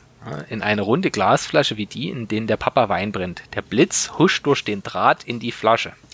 Ins Haus, Franklin, rief der Farmer. Ins Bett, schlafen. Aber plötzlich, es ist gleich Mitternacht und morgen gibt's Arbeit. Und wenn ich dich erwische, wie du dich während eines Gewitters mit Drähten und Flaschen oder Flaschen zu schaffen machst, dann setzt was mit dem Riemen, bla bla bla bla bla. Franklin heißt der Junge. Er heißt Franklin und nicht anders. Und das ist eine so schöne Anspielung auf Benjamin Franklin, der den Blitzableiter erfunden ja. hat. Ist das nicht wunderschön? Ja. Ich finde das grandios. Und äh, ich könnte mich darüber totlachen. Genau, ich hatte gleich auch das Bild äh, im Kopf äh, aus der Serie, wo die äh, Zauberin-Adeptinnen, die Adeptinnen, äh, dort in diesem kreisrunden Raum standen und eben in ihrer Flasche Blitze gefangen haben. Stimmt, das ja. fand ich auch cool. Aber da habe ich nicht dran gedacht. Mhm. Ich muss die Serie generell nochmal schauen. Ähm, das waren ja gar nicht so viele Folgen, aber Spaß gemacht hat's. Und es gibt noch die Anspielung auf den Erlkönig, das ist auf Seite 117 ungefähr, was ist das da? Erste, zweite, dritte, vierte, fünfte Absatz. Wütender Galopp geht das los. Und mhm. dort ungefähr in der Mitte, das sind die Diener des Erlkönigs. Die Diener des schwarzen ah, Ritters, die oh, hinter ihr her galoppierten. Hier? Muss ich mir jetzt auch noch, also ich weiß, dass ich das wahrgenommen habe, aber ich weiß nicht, warum ich mir da kein äh, Zettel reingeklebt habe. Sowas finde ich ja immer wunder wunderschön, literarische Anspielung. Jetzt ist ein Zettel drin. Genau, und dann wird äh, noch die äh, wilde Jagd beschrieben, die ja auch noch eine größere Rolle finden wird, denn es ist ja quasi eine weitere Partei, die Anspruch auf Ciri erhebt die ja auch sagt, du bist eine von uns, schließ dich unserem Trupp an, Seite 119 ist das, schließ dich der wilden genau. Jagd an. Also da es sind so viele Parteien, die mittlerweile ähm, irgendwie Interesse an Ciri angemeldet haben. Ähm, wie wir wissen, es kommen ja ganz am Ende noch zwei hinzu. oh ja. Äh, ja. So, drittes Kapitel. Alex, Jawohl, du hattest gerade einen schönen Titel. Äh, Feste feiern, wie sie fallen, wäre ein Titel. Und ähm, der zweite Titel wäre, und den hatte Philipp am Anfang schon genannt, ähm, hier würde jetzt Stille Post passen. Ähm, irgendwie Bitte? sind sie ja nur Spione da unterwegs. Das ist ja jede, jede Fraktion hat irgendwie seine, ihre Leute dort vertreten und ähm, Gerald tat mir doch ein bisschen leid. Ähm, das ist äh, ganz lustig. Ich habe ein, einer meiner Titel ist Ausschluss durch Sozialisation. Dann fiel mir gerade noch einer ein, den ich gerade noch notiere. Der Spion, der mich liebte, um bei James Bond wow. zu bleiben. Ähm, ich nehme meinen besten, hebe ich mir zum, für den Schluss auf. Dann äh, taktlos. Mhm. Weil äh, äh, Jennifer ja eine Million Thing, äh, Things, wollte ich gerade sagen, Dinge aufzählt, die Gerald falsch machen kann, weil sie taktlos wären. Und mein absoluter Favorit auf äh, tatsächlich ist es eine Anspielung an den Disney-Film und an ein KIZ-Track. Der Schöne und die Biester. Denn im, im, Grunde genommen muss man hier sagen, was dort mit diesen Zauberinnen abgeht und was die mit Gerald machen, das ist im Grunde genommen eine Fleischbeschau. Ja, ja, die, äh, die Vergewaltigung findet ja quasi schon statt. Nur halt im Kopf. Nur halt im Kopf, ja. Ah, das fand ich krass, aber cool, witzig in dem Fall. Äh, wahnsinnig gut geschrieben. Also du, du fühlst dich bei dem Kapitel genauso unwohl, wie es wahrscheinlich Gerald tut. Und du fühlst dich genauso fehl am Platz als Leser, wie Gerald es dort tut. Also das merkt man ja. ja du denkst die ganze Zeit, wer, wer, wer, ist denn jetzt hier, wer ist denn jetzt hier der Oberspion? Jetzt gib mal, gib mal irgendwas Greifbares und nicht nur dieses also du spürst, dass hinter diesen Gesprächen immer noch mehr steckt, aber das gibt dir ja keiner richtig. Niemand sagt dir genau, jetzt wird's wichtig, und hier musst du es verstehen. Nee, das ist alles irgendwo wichtig, aber eben doch so, so, so Ah, subtil. Ja, aber, so aber die Gespräche fühlen genau, und die Gespräche fühlen sich übelst platt an zum Teil. Das sind solche Plattitüden, die dort ausgeteilt werden, wo du denkst so, ja, wer spricht denn so? Und dann, aber du weißt einfach, das ist einfach nur oberflächliches Theater. Ich habe das ähm, genannt raffinierte Speisen, leichte Kleider, Nymphomaninnen und viel Theater. Ein langer Titel. Ähm, ja, hat aber auch. Und was. Kaviar ist aus. Weil diese, dieser Kaviar wieder immer wieder kam, fand ich großartig. Und das mit dem raffiniert ist ja Seite 133. Und auf den Tischen lagen raffinierte Speisen auf noch raffinierterem Geschirr inmitten raffinierter Blumenkompositionen und raffinierter Eisskulpturen. Gerald stellte fest, dass Raffinesse die Menge der Speisen bei weitem überwog. mit welchem trockenen Humor, mit welcher, mit welchem Sarkasmus er quasi hier denkt und über diese Fleischbeschau wandelt, ist unglaublich unterhaltsam gewesen. Also das Kapitel hat, war so zwischen Nerven und unglaublichem Spaß. Äh, genervt hat's mich tatsächlich nie. Ähm, das ist auch ein Kapitel, wo ich mich wahnsinnig über die 10-minütige Sequenz oder 15-minütige Sequenz in der jeweiligen Folge freuen werde, wenn es denn dann ja. verfilmt ist. Ähm, weil viel länger braucht man für dieses Kapitel nicht, viel mehr passiert da nicht. Ähm, weil diese einzelnen Gespräche ja wirklich auch nur Filler sind, wenn man so möchte, die aber viel ähm, dieser, dieser Makropolitik ähm, klar machen, denn irgendjemand flüstert Gerald immer, ja, das ist die Spionin von dem, das ist der Spion ja. von dem. Und das ist das Kapitel, aber, aber eigentlich gehören der noch damit rein und so und Gerald versucht dabei zu bleiben und zu verstehen, was da vor sich geht. Der Leser oder die Leserin ähm, versucht irgendwie durchzublicken. Und das ist so ein Kapitel, bei dem ich weiß, wenn du mitten im Kapitel stoppst und das Buch mal zwei, zwei Tage weglegst, kommst du nicht mehr rein, was dort jetzt eigentlich abging. Du musst dieses Kapitel komplett am Stück lesen. Mhm. Das wäre sowas, wo, weil Alex ja das gesagt hatte, er hat es so zerstückelt gelesen. Ich glaube, du schändest dich selbst, wenn du hier drin eine Pause machst. Ja. Du raffst es einfach nicht mehr, weil es einfach zu viele Personen sind, die auftauchen. Ja, und das Einzige, was durchsichtig sind, ist oder sind, sind die Oberteile der Magierin. Wunderschön gesagt. Ja.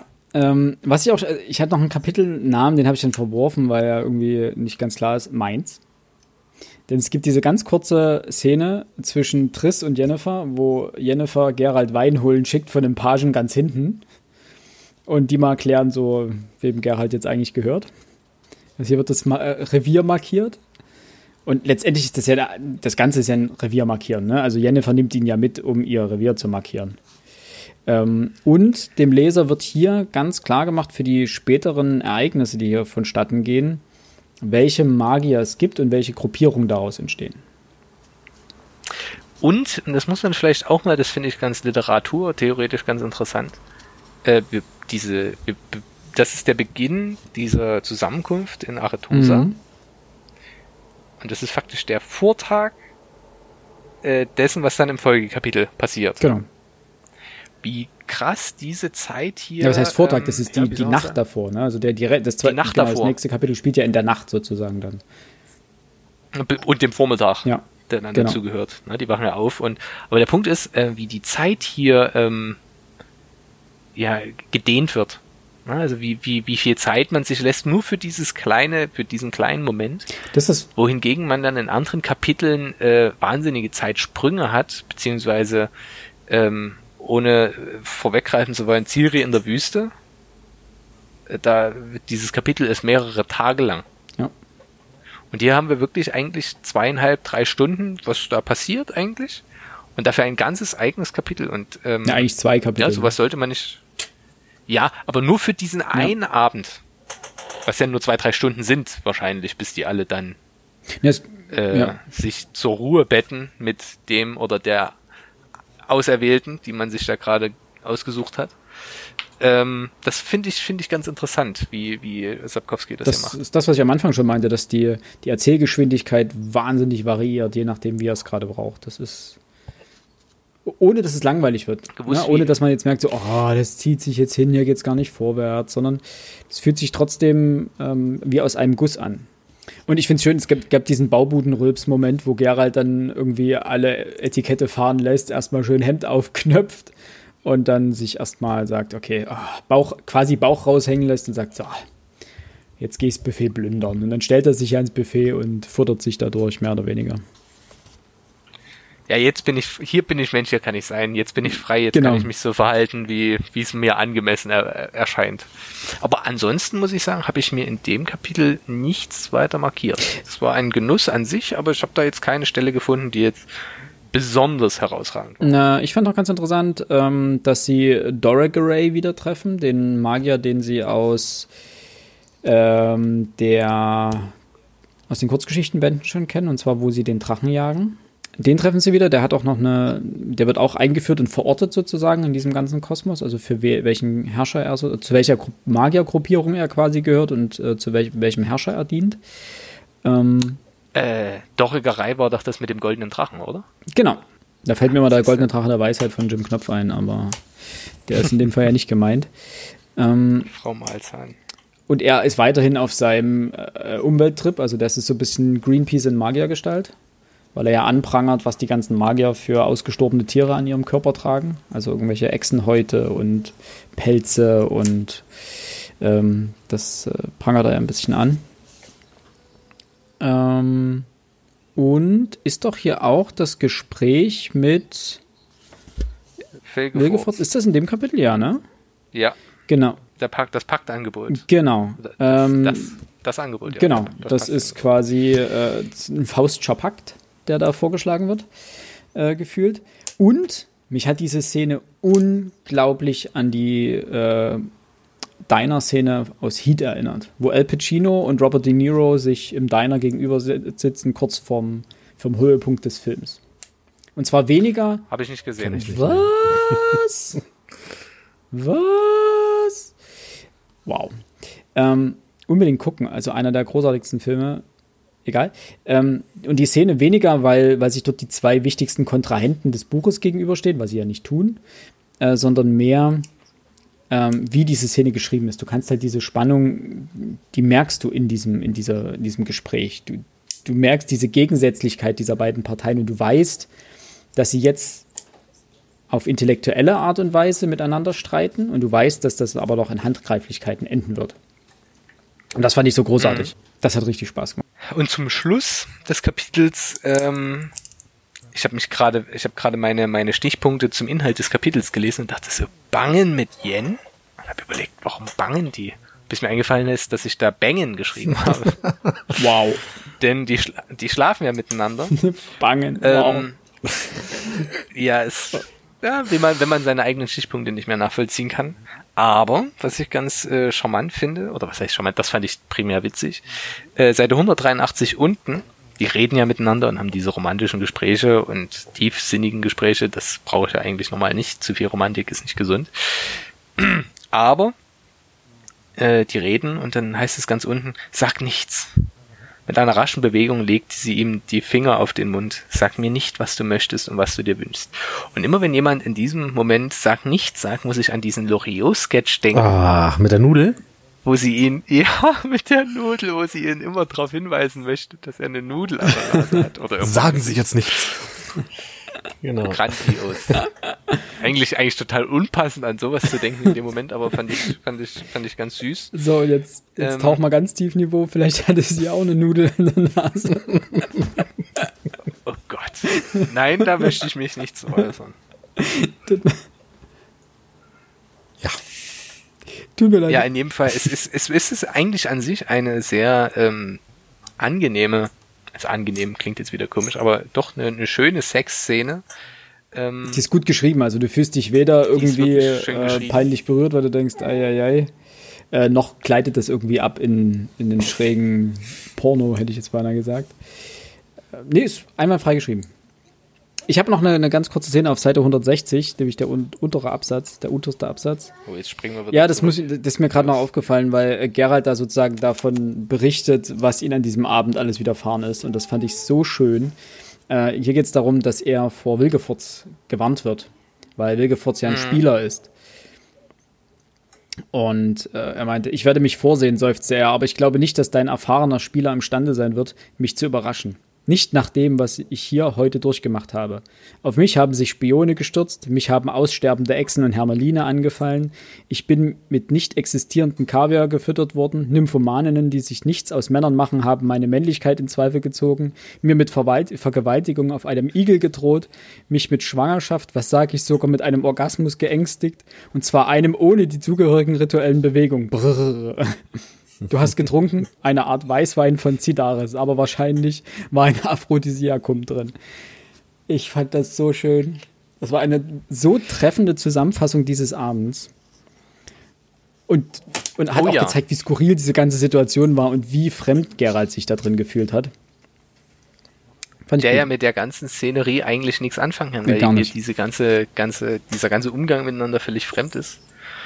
Passte, auch da muss ich, bin ich wieder mit einem Zitat an einen anderen wunderschönen deutschen TV-Moment erinnert. äh, Marcel Reich-Ranitzky auf den Deutschen Fernsehpreis, wo ihm dieser Preis für sein Lebenswerk überreicht werden Mhm. sollte. Ein Mann der Literatur, de- des Geistigen, der sich dort äh, auf einer TV-Veranstaltung mit Atze Schröder äh, und so weiter rumplagen muss und der auch in seiner Rede, wo er dann diesen Ich nehme diesen Preis nicht an Moment hat, auch sagt, äh, dieses, dieses nicht nach dem, was ich hier durchgemacht habe. Und er sagte halt dort, nicht nach allem, was ich hier erleben musste. also das ist das Original. Äh, da habe ich mich sehr dran erinnert gefühlt. Auch das passte nicht zusammen und er war völlig fehl am Platz in dem Moment. Ja, das ist auch sehr wahr. Ähm, ich habe noch zwei Dinge. Und zwar einmal wird noch der, wird wieder Falca aufgerufen und damit ist Falca zum Nagel geworden. Ähm, denn das Falca, oder die, die Person Falca wird ja am Anfang des Buches schon mal thematisiert, sie wird mittendrin schon mal und sie wird hier wieder thematisiert und du weißt in dem Moment, Falca wird eine Rolle spielen. Irgendwas ist wichtig an Falca und ähm, dementsprechend ist Falca zum Nagel geworden. Und, und das meinte ich dann mit der Szene zwischen Wilgefortz und Gerald, ähm, die behaken sich halt auf intellektueller Art sehr angenehm, äh, nämlich auf Seite 167 unten und folgend. Die Natur kennt den Begriff der Philosophie nicht. Gerald von Riva. Als Philosophie bezeichnet man gemeinhin die armseligen und lächerlichen Versuche, die Natur zu verstehen, die die Menschen unternehmen. Als Philosophie gelten auch die Ergebnisse se- solcher Versuche. Das ist, als ob irgendeine Runkelrübe die Ursache und Folgen ihrer Existenz erforschte und das Ergebnis der Überlegung als den ewigen und geheimnisvollen Konflikt von Knolle und Blattwerk bezeichnete und den Regen für die unerforscht wirkende Kraft hielte. Fand ich, fand ich einfach sehr schön. Also die Gleichnisse, die dort ge gezogen werden oder gebracht werden, sind einfach sehr bildlich wieder gesprochen und sehr auf die Spitze getrieben letztendlich. Und das macht das Ja. Pointiert. pointiert, richtig. So, dann, Gehen wir ins vierte. genau, es gibt dann nur noch diesen Andeutung mit dem Schwalbenturm, dass der eine Rolle spielen wird. Ähm, und dem, Darauf und dem Löwenturm, genau. Äh, nicht nur hier, sondern auch für die komplette Erzählung. Es gibt ja ein eigenes Buch später, das heißt der Schwalbenturm. Wir sind bei Kapitel 4. Äh, ja. So, was habt ihr denn an ähm, Überschriften? Äh, meine sind hier schwach, finde ich. Ähm, Revolution und Namen. Mhm. Schlicht und ergreifend, weil hier auch wieder mit Namen um sich geworfen wird. Das ist Ja. crazy. Äh, Ciri weissagt und prophezeit. Mhm. Und The Raid 3, weil es hier richtig schön auf die Mappe Hier gibt es wirklich richtig schön auf die Mappe. Alex? Ähm, tatsächlich nur 5 vor 12. Oh ja. Sehr Hier schön. nimmt das Ganze jetzt auf einmal Fahrt auf. Beziehungsweise hier, würde ich fast sagen, hier beginnt's. Ja, das stimmt. Hier geht die Post ab. Ich habe Vive la Revolution. ähm, äh, Verräter verraten, verratene Verräter. Weil Oh, plötzlich gut, einfach jeder jeden verrät und jeder denkt, ich habe den einen in die Pfanne gehauen und der hat aber den anderen auch in die Pfanne gehauen und du weißt, du weißt selber nicht mehr, wer jetzt, welche Partei jetzt gerade die Oberhand hat. Du gehst vollkommen unter in diesem Wirrwarr an, alle schlagen gleichzeitig zu und denken, sie haben gerade die Oberhand. Äh, und ich hab dich lieb, Töchterchen. Gottchen. Das war der Satz. Ja, okay, der ja, das war der, das ist sozusagen der Partnersatz zu dem ähm, Gerald-Satz aus den äh, Schwatter-Vorsehungen. Da sagt er auch, äh, Ciri, äh, du bist äh, alles für mich oder irgend sowas. Also, genau.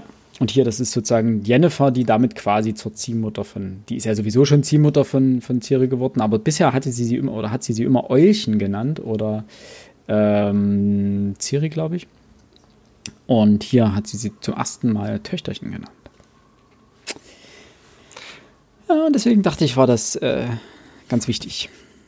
Ja, und hier geht jetzt halt komplett die, die Party ab. Also, wir machen mal fest, es gibt drei Parteien. Es gibt die Zauberer auf Seiten Wilgefortz, die sozusagen auf Nilfgaards Seite stehen.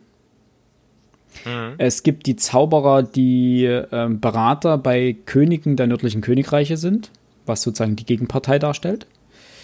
Ähm, und es gibt die, äh, sagen wir mal, neutralen Zauberer, die, ich will jetzt nicht sagen, nichts davon gewusst haben, äh, beziehungsweise die sich raushalten wollen. Genau. Und die hauen sich richtig hart auf die Mappe. Also die loyalen Zauberer, also die, die den nördlichen Königreichen oder den Herrschern der nördlichen Königreiche loyal gegenüberstehen, ähm, die haben ähm, Vorkehrungen getroffen und haben waren investigativ tätig, um herauszufinden, wer nun ähm, auf Seiten der Nilfgaarder äh, agiert. Und haben herausgefunden, eben, dass das Wilgefortz ist und einige seiner Lakaien und äh, einige der, die zu ihm halten. Und dachten sich, nach, vor dem eigentlichen Konvent, also in, an dieser Partynacht sozusagen, in der wir uns gerade befinden, schlagen sie zu und nehmen alle Hops. Leider war das der gleiche Punkt, in dem, an dem Wilgefortz gesagt hat, ha, wir schlagen auch zu. Und leider hat sich dann Thessalia de Vries entschieden, äh, sie hebt einfach mal den kompletten Zauber, der um diesen Turm und diese ganze Insel äh, herrscht, auf. Und damit ging dann alles in die Brüche und dann na, die Idee ist ja, dass man in Aretusa nicht äh, hexen kann, besonders, also zaubern genau. kann. Weil dort ist ein Und diese Fee, also wie man auf diese sagenhaft dämliche Idee kam, kommt. Nee, ist ja nicht Aretusa, das ist ja Tannet. Äh, ja, meine ich ja, aber dort kann man halt nicht zaubern. Genau, weil oben drauf ein Turm steht, der ähm, Möwenturm. Und der Möwenturm beherbergt ein äh, instabiles Portal. Und man sagt nämlich zum Torlara, also zum, zum Schwalbenturm, äh, der dann scheinbar noch eine Rolle spielen wird. Und das Problem ist, wenn man sich dort teleportiert oder zaubert, dann kann man, dann ist das sehr chaotisch. Also da kann alles Mögliche passieren. Und deswegen hat scheinbar Tessaya de Vries, die Erzmeisterin und scheinbar eine der mächtigsten Zauberinnen, äh, lockerflockig dort einen ähm, Schutzzauber oder Bann drüber gelegt, damit man dort nicht zaubern kann. Und weil sie äh, quasi empört ist, ob der ähm, loyalen Zauberer, die plötzlich Wilgefortz anklagen und noch scheinbar nicht verstanden hat zu diesem Moment, äh, dass Wilgefortz tatsächlich ein Lakai Nilfgaards ist, hebt sie diesen Bann auf. Und das nutzt äh, Wilgefortz, um die Skoyatel, die sie sozusagen im Berg verborgen haben, die durch einen unterirdischen Höhlenzugang äh, in den Berg gekrochen sind gewissermaßen, ähm, was mich jetzt an Himpelchen und Pimpelchen erinnert, die nach 50 Tagen aus dem Berg gekrochen kommen, egal, äh, nutzt äh, Wilgefortz dazu, äh, dort den Boden aufzureißen, die Squire freizulassen und dann hauen sie sich alle aber sowas von auf die Mütze. Mhm. Dass es scheppert und kracht und eigentlich die, ganze, die halbe Insel zusammenfällt. Fand ich gut.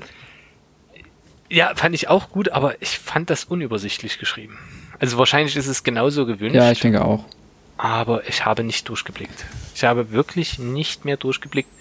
Ähm, ja, das sollte, sollte glaube ich, dieses, also ich dieses Chaos der Schlacht mit aufnehmen. Aber ich könnte dir jetzt nicht sagen, wer zu welcher Gruppierung noch gehört. Es sind einfach zu viele Namen.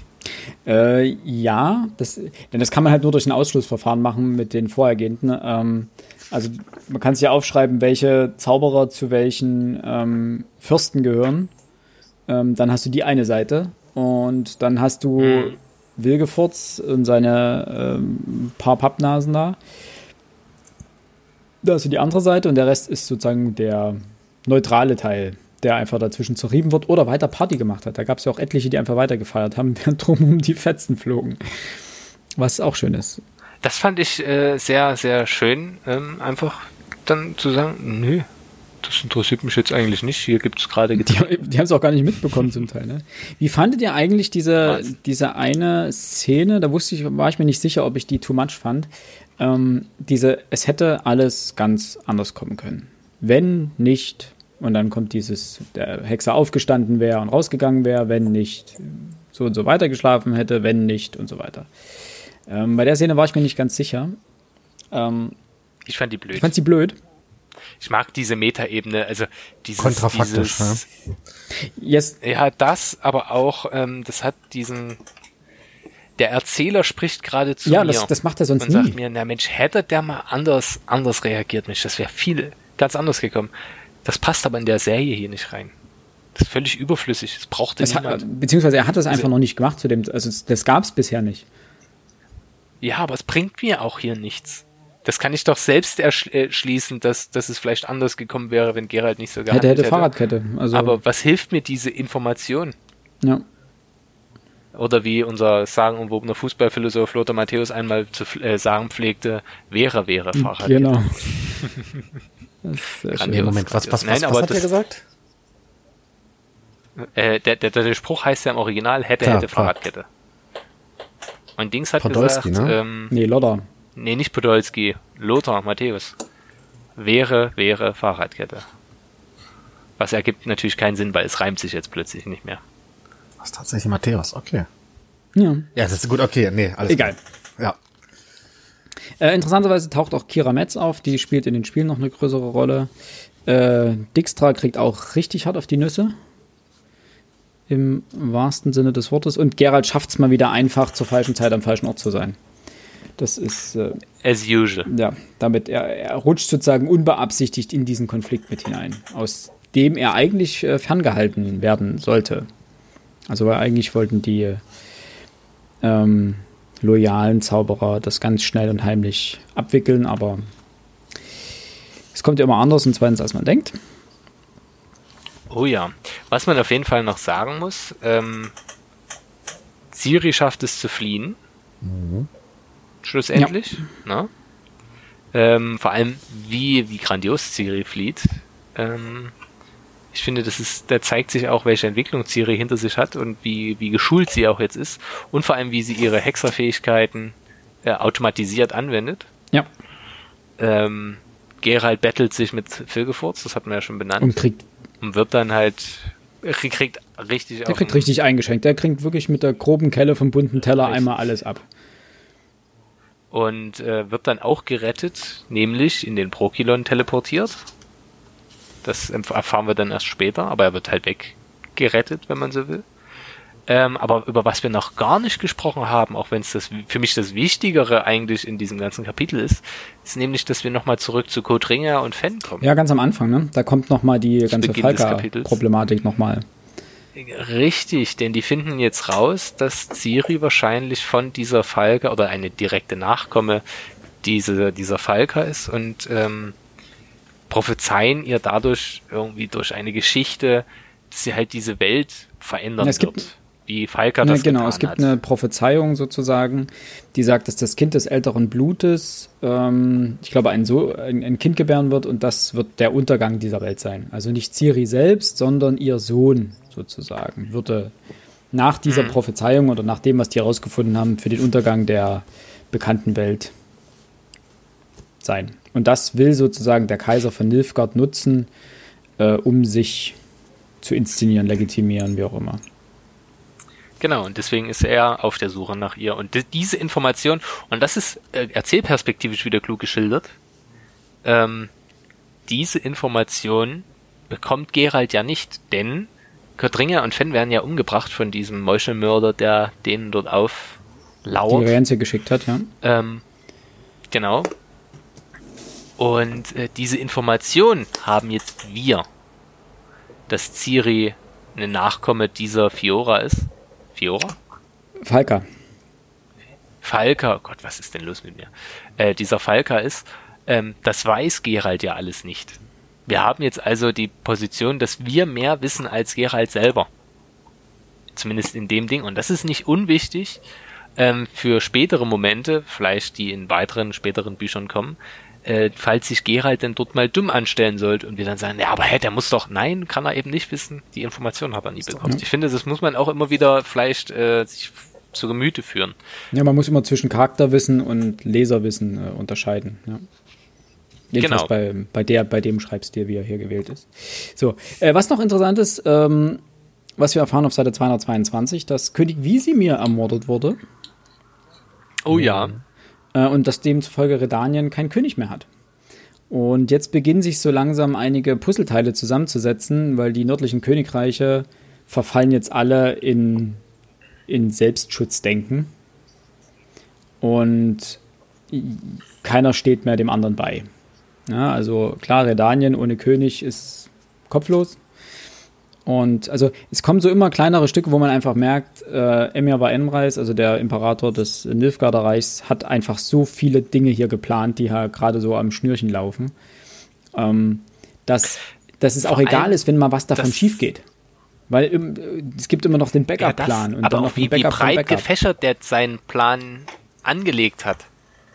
Na, also, und wie er es vor allem schafft, dann immer wieder Nadelstiche zu vollbringen, die aber in, in faktisch in den nördlichen Königreichen dazu führen, dass dort alle rumlaufen wie aufge, aufgescheuchte Hühner. Ja.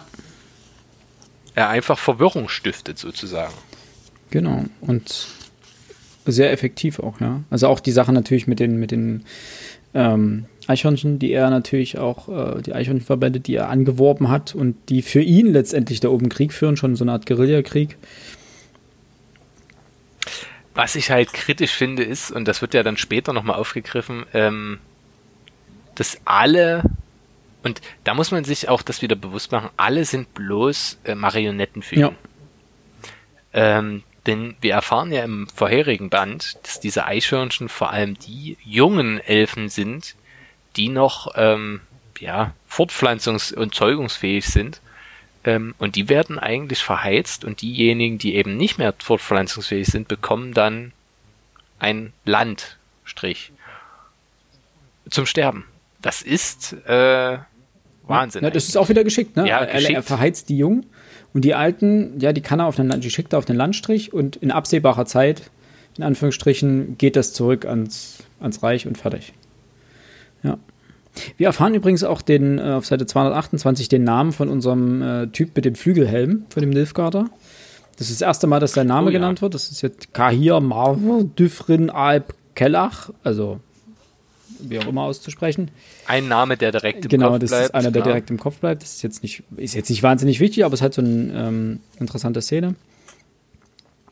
Ähm, Ciri lässt mal wieder ähm, die Fetzen fliegen, also wie Alex vorhin du schon richtig gesagt hast, setzt sie einfach instinktiv ihre Fähigkeiten ein. Und das Schöne ist, ähm, Gerald hat auf Seite 234, also bei dem Kampf gegen Wilgefortz, wieder so eine, so eine resignierende Art und auch so eine, er hatte aufrichtig gehofft, der dramatische Endkampf werde sich zwischen Wilgefortz und Philippa Eilhardt abspielen. Er selbst hatte zu derlei Dramatik nicht die mindeste Lust. Das ist einfach so eine, du, du siehst einfach, wie er da steht und denkst so, oh, scheiße. Naja, gut, okay. Jetzt, Jetzt bleibt es genau. wieder an mir hängen. Scheiße bleibt kleben, wo man es hin will. Vor allem das, aber auch dieses, er ist an, also er stellt ja schon im vorherigen Kapitel fest, er ist eigentlich wieder zur falschen Zeit ja. am falschen Ort. Er gehört da einfach ja, genau. nicht hin. Und er will da auch nicht hin. Und er will da auch nicht hin, aber plötzlich steckt er wieder mittendrin und er darf diesen, diesen Endkampf führen. Und äh, das ist ja auch gar nicht sein, sein Wunsch, wenn man so möchte. Es ist nicht mal sein letzter Wunsch.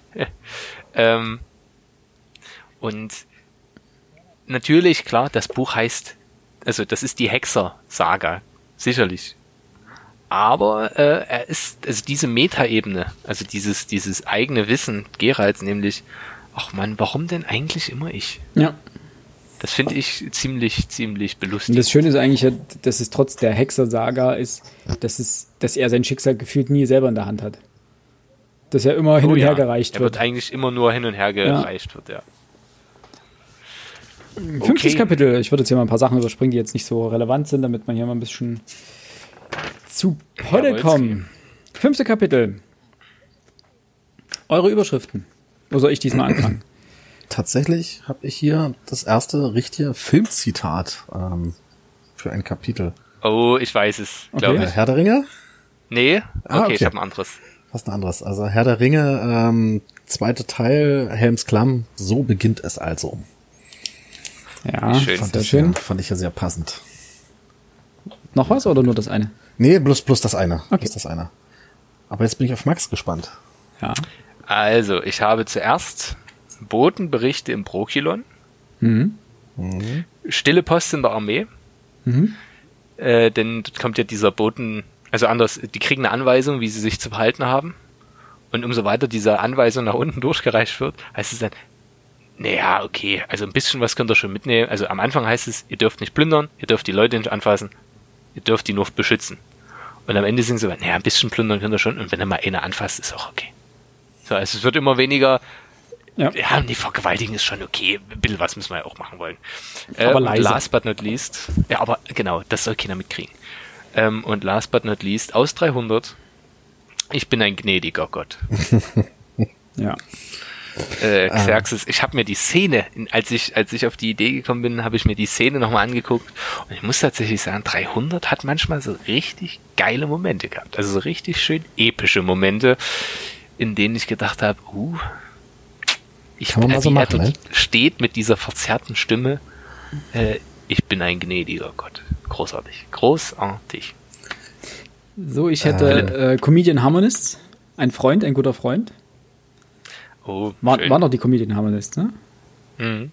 Äh, bestimmt noch älter das Lied, aber die haben es bestimmt auch mal gesungen. Genau. Dann äh, etwas düsterer. Krieg gegen alles, was lebt. Mhm. Und die widerwärtigste Geste, die die Geschichte je gekannt hat. Da habe ich sozusagen direkt mit den beiden Überschriften aus dem Kapitel zitiert. Äh, mir ist aufgefallen, mit Max haben wir jetzt, jeder von uns hat jetzt einem anderen Kapitel die Überschrift Stille Post gegeben. Ja, Kommunikation spielt eine große Rolle. ja. Und vor allen Dingen Fehlkommunik oder Fehlinformation auch. Äh, Ich finde es sehr schön, wie in dem Kapitel Ritterspor ein bisschen auf dicke Hose macht vor den, vor den Söldnern. Und Das ist äh, ganz dann ganz schnell wegreitet, damit die nicht mitkriegen, dass ihm gerade richtig die Düse geht, bevor er einen Brokilon reitet, weil es eigentlich heißt, ja, die fragen eigentlich nicht, wenn jemand sich dem Brokilon nähert, sondern die schießen einfach die Triaden. Na, vor allem auch, wie sie eigentlich die Aufgabe haben, ihn bis dorthin zu bringen, aber dann sagen, äh, Bro, nee. kannst du vergessen. Also ich habe ja auch nichts davon, wenn ich dafür dann sterbe. So kannst du. Ja. Aber auch hier wieder diese schöne Dativkonstruktion, Seite 244 gleich, äh, wo der Anführer dieser, ja, diese Soldaten, die ihn dort eskortieren sollen, sagt, äh, also anders, Rittersporn sagt, das Bandwasser ist die Grenze, wir haben sie noch nicht überschritten. Und der Anführer antwortet, denen ihre Grenze reicht so weit wie ihre Pfeile. Ja, Grandios. ja sehr schön. Ähm, auch da zeigt sich wieder, das sind einfache Menschen, die da, die da ähm, beschäftigt sind in der Armee. Ich glaube, das ändert sich auch nicht groß zur heutigen Zeit. Vor allem, nee, ich mache jetzt keine Anspielung auf die Kaskral-Geschichte. Nee, lass mal lieber, ne? Ähm, ich habe ne, es gibt eine schöne Anspielung auf Seite 252 zum ähm, zur Kurzgeschichte Das Ende der Welt. Da geht es nämlich um Rittersporns Laute, die er von einer Elfe geschenkt bekommt. mhm. Ist jetzt Und nicht er viel, singt so schön. Genau, und er singt halt, damit be- berührt er ja die Triaden letztendlich. Und hier merkt man wirklich, dass Rittersporn und Geralt mittlerweile wirklich Freunde sind oder Freunde geworden sind. Ne? Was bei den, was wir ja festgestellt haben bei den Kurzgeschichtenbänden, dass es dort noch sehr viel äh, rauer zur Sache geht in den beiden. Also die blaffen sich ja dann auch hin und wieder mal an und sie sind zwar auch schon im letzten, letzten Band, ne? Ähm, Genau. Erbe der Elfen. Da, das hatte ich, glaube ich, da auch schon auch äh, noch, noch angemerkt, dass Stimmt, da es, ja. der Ton zwischen beiden nicht so ganz passt, wie man das eigentlich erhofft oder glaubt oder wie auch immer. Genau, und hier ist es dann schon, äh, ich bin nicht böse, er fühlte eine Hand auf der Schulter äh, und die bisher kalte Stimme schien ihm ein wenig verändert. Ich freue mich, dass du gekommen bist, Hundesohn. fand, ich, fand ich gut, Seite 255 war das. Ähm, ja, da merkt man einfach, dort, äh, er freut sich wirklich, ein, ein bekanntes Gesicht äh, gesehen zu haben. Ich würde gerne noch mal kurz auf den Inhalt des Kapitels eingehen. Ja, gerne. Und ähm, vor allem, jetzt gehe ich mal auf diese Vor, diesen Voreintrag ein, also auf der Kapitelübersichtsseite. Ähm, wir befinden uns ja zwischendurch auch am Hofe des Nilfgaarder Königs. Hier ist ja diese, dieser äh, Lexikon-Eintrag aus der Enzyklopädie Maxima Mundi, Band 5, über Peter Evertsen. Und das ist ja derjenige äh, General, der dort eigentlich die großen Schlachtenpläne schmiedet für äh, Emhir. Und über den heißt es hier, na, seit 1290 Großschatzmeister der Krone. Und danach kommt aber der, Grand, also der, der Satz, in der Endphase der Herrschaft Emhirs in den Rang eines Co-Auditors der Krone erhoben. Und dann, also es scheint also dann langsam auf das Ende von Emhir zuzugehen, unter der Herrschaft von Kaiser Morfran Vorhis zu Unrecht des Amtsmissbrauchs angeklagt, verurteilt, eingekerkert. Bla bla bla bla bla. A. Stellen wir hier fest, es wird Nachfolger dieses Emhir geben. B. Ähm, aus welchem Grund wird dieser Emhir abgesetzt? Stirbt er etwa? Und das muss ja zwischen 1290 und 1301 liegen, also ist es nicht mehr lange hin. Und es gibt dann auch noch einen nächsten Kaiser und der heißt dann Jan Kalweit im Jahre 1328. Also das Nilfgaarder Reich wird zumindest für die nächsten 30, 40 Jahre weiter fortexistieren. Also ja. nur so die Schlüsse, die ich jetzt aus diesem Kapitel äh, ziehe. Also ansonsten äh, kurz die inhaltliche Zusammenfassung. Rittersporn besichtigt Gerald im Prokilon. besichtigt. Inspiziert. Äh, Rittersporn erklärt ihm Schlachtverläufe und Politik der Gegenwart. Einfach klassische Botenberichte. Ja. Ne? Du musst nicht die ganzen Schlachten selber schildern, du äh, erzählst einfach bloß die Ergebnisse. Diese Ergebnisse habe ich mir dann auch teilweise aufgeschrieben, nämlich Lyrien und Ädiren fallen und Kedwen und Temerien verbünden sich mit Nilfgaard. Und Am Hofe von Nilfgaard findet sich dann eine falsche C, also die falsche Ciri. Mhm. Und äh, Rittersporn und Gerald suchen Ciri. Genau. So, und damit schließt er dann das Kapitel ungefähr ab. Ja, genau. Äh, ich fand hier ganz interessant, ähm, wie dieses Herrschaftsgefüge oder wie diese, diese Allianz, die die nördlichen Königreiche geschlossen haben im letzten Band, wie die einfach komplett zerbricht. Und zwar so mir nichts, dir nichts. Ähm, und zwar einfach nur, weil M hier an den richtigen Strippen zieht. Oh ja. Ja, also das ist ja wirklich so nach dem Motto, hier, ich gebe dir das und du gibst mir das und Feuer frei. Und ähm, es kommt ja zu diesem, äh, zur, zum Befehl verbrannte Erde.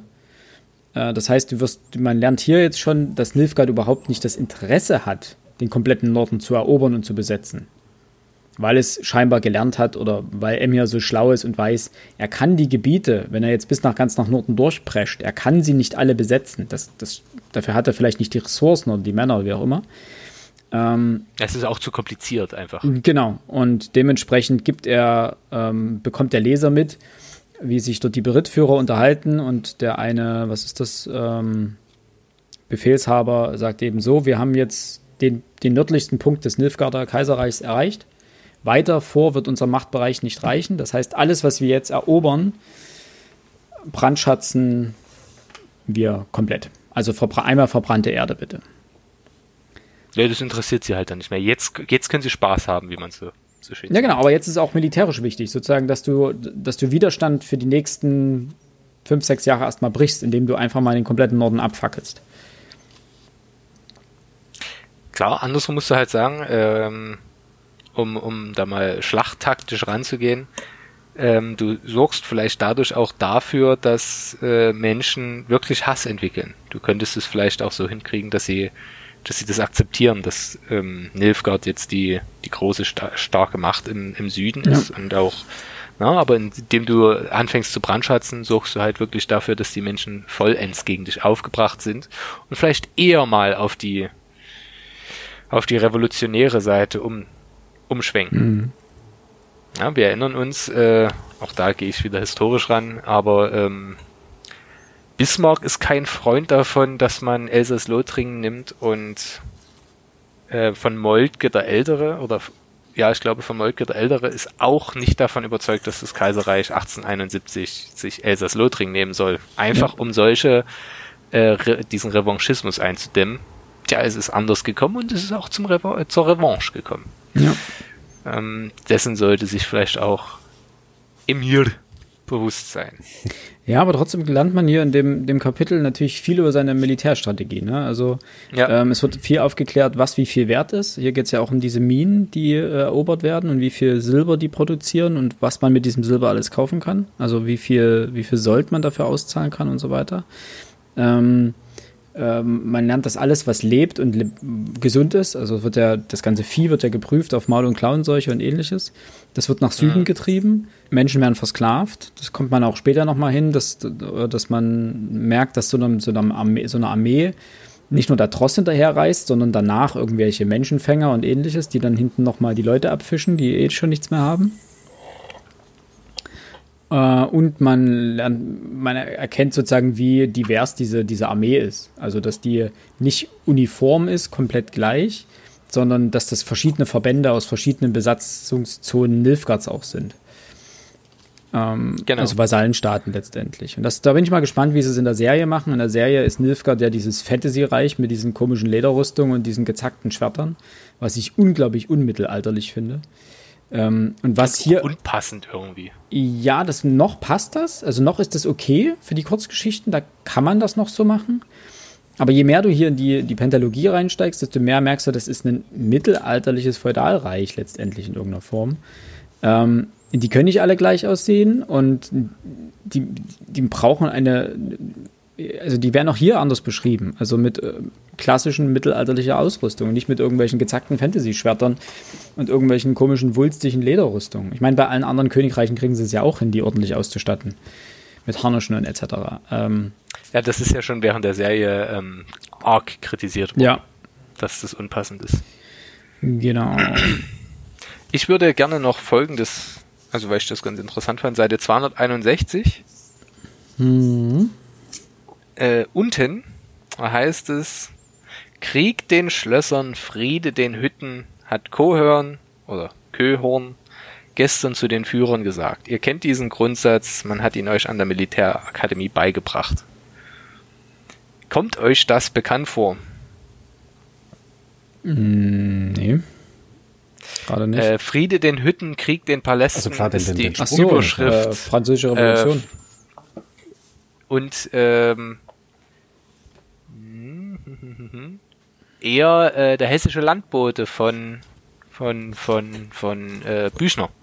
Ja, stimmt da auch. Äh, die Streitschrift ist bekannt für ihren Aufruf Friede den Hütten, Krieg den Palästen. Also ich wusste, dass es von Büchner ist. Ich wollte nur noch mal nachlesen, wo die äh, Herkunft her ist, aber ich glaube, das stammt primär von dort. Genau, das ist äh, Büchner direkt, der ja auch nicht alt geworden ist und nicht so viel schreiben konnte, aber was er geschrieben hat, war grandios. Das muss man an der Stelle auch mal sagen. Und natürlich, wie es hier einer Militärakademie in den Mund gelegt wird, die ja auch einen, ja, wie soll man sagen, die ja einen anderen Grundsatz gewählt hat, nämlich, dass sie, also die Militärakademie bildet, äh, bildet zwar aus, damit man Krieg halt unter Soldaten führt und damit Schlösser angreift und die Leute, die nicht, die Zivilis äh, Zivilisten damit in Ruhe lässt, aber das Gegenteil ist ja dann hier der Fall.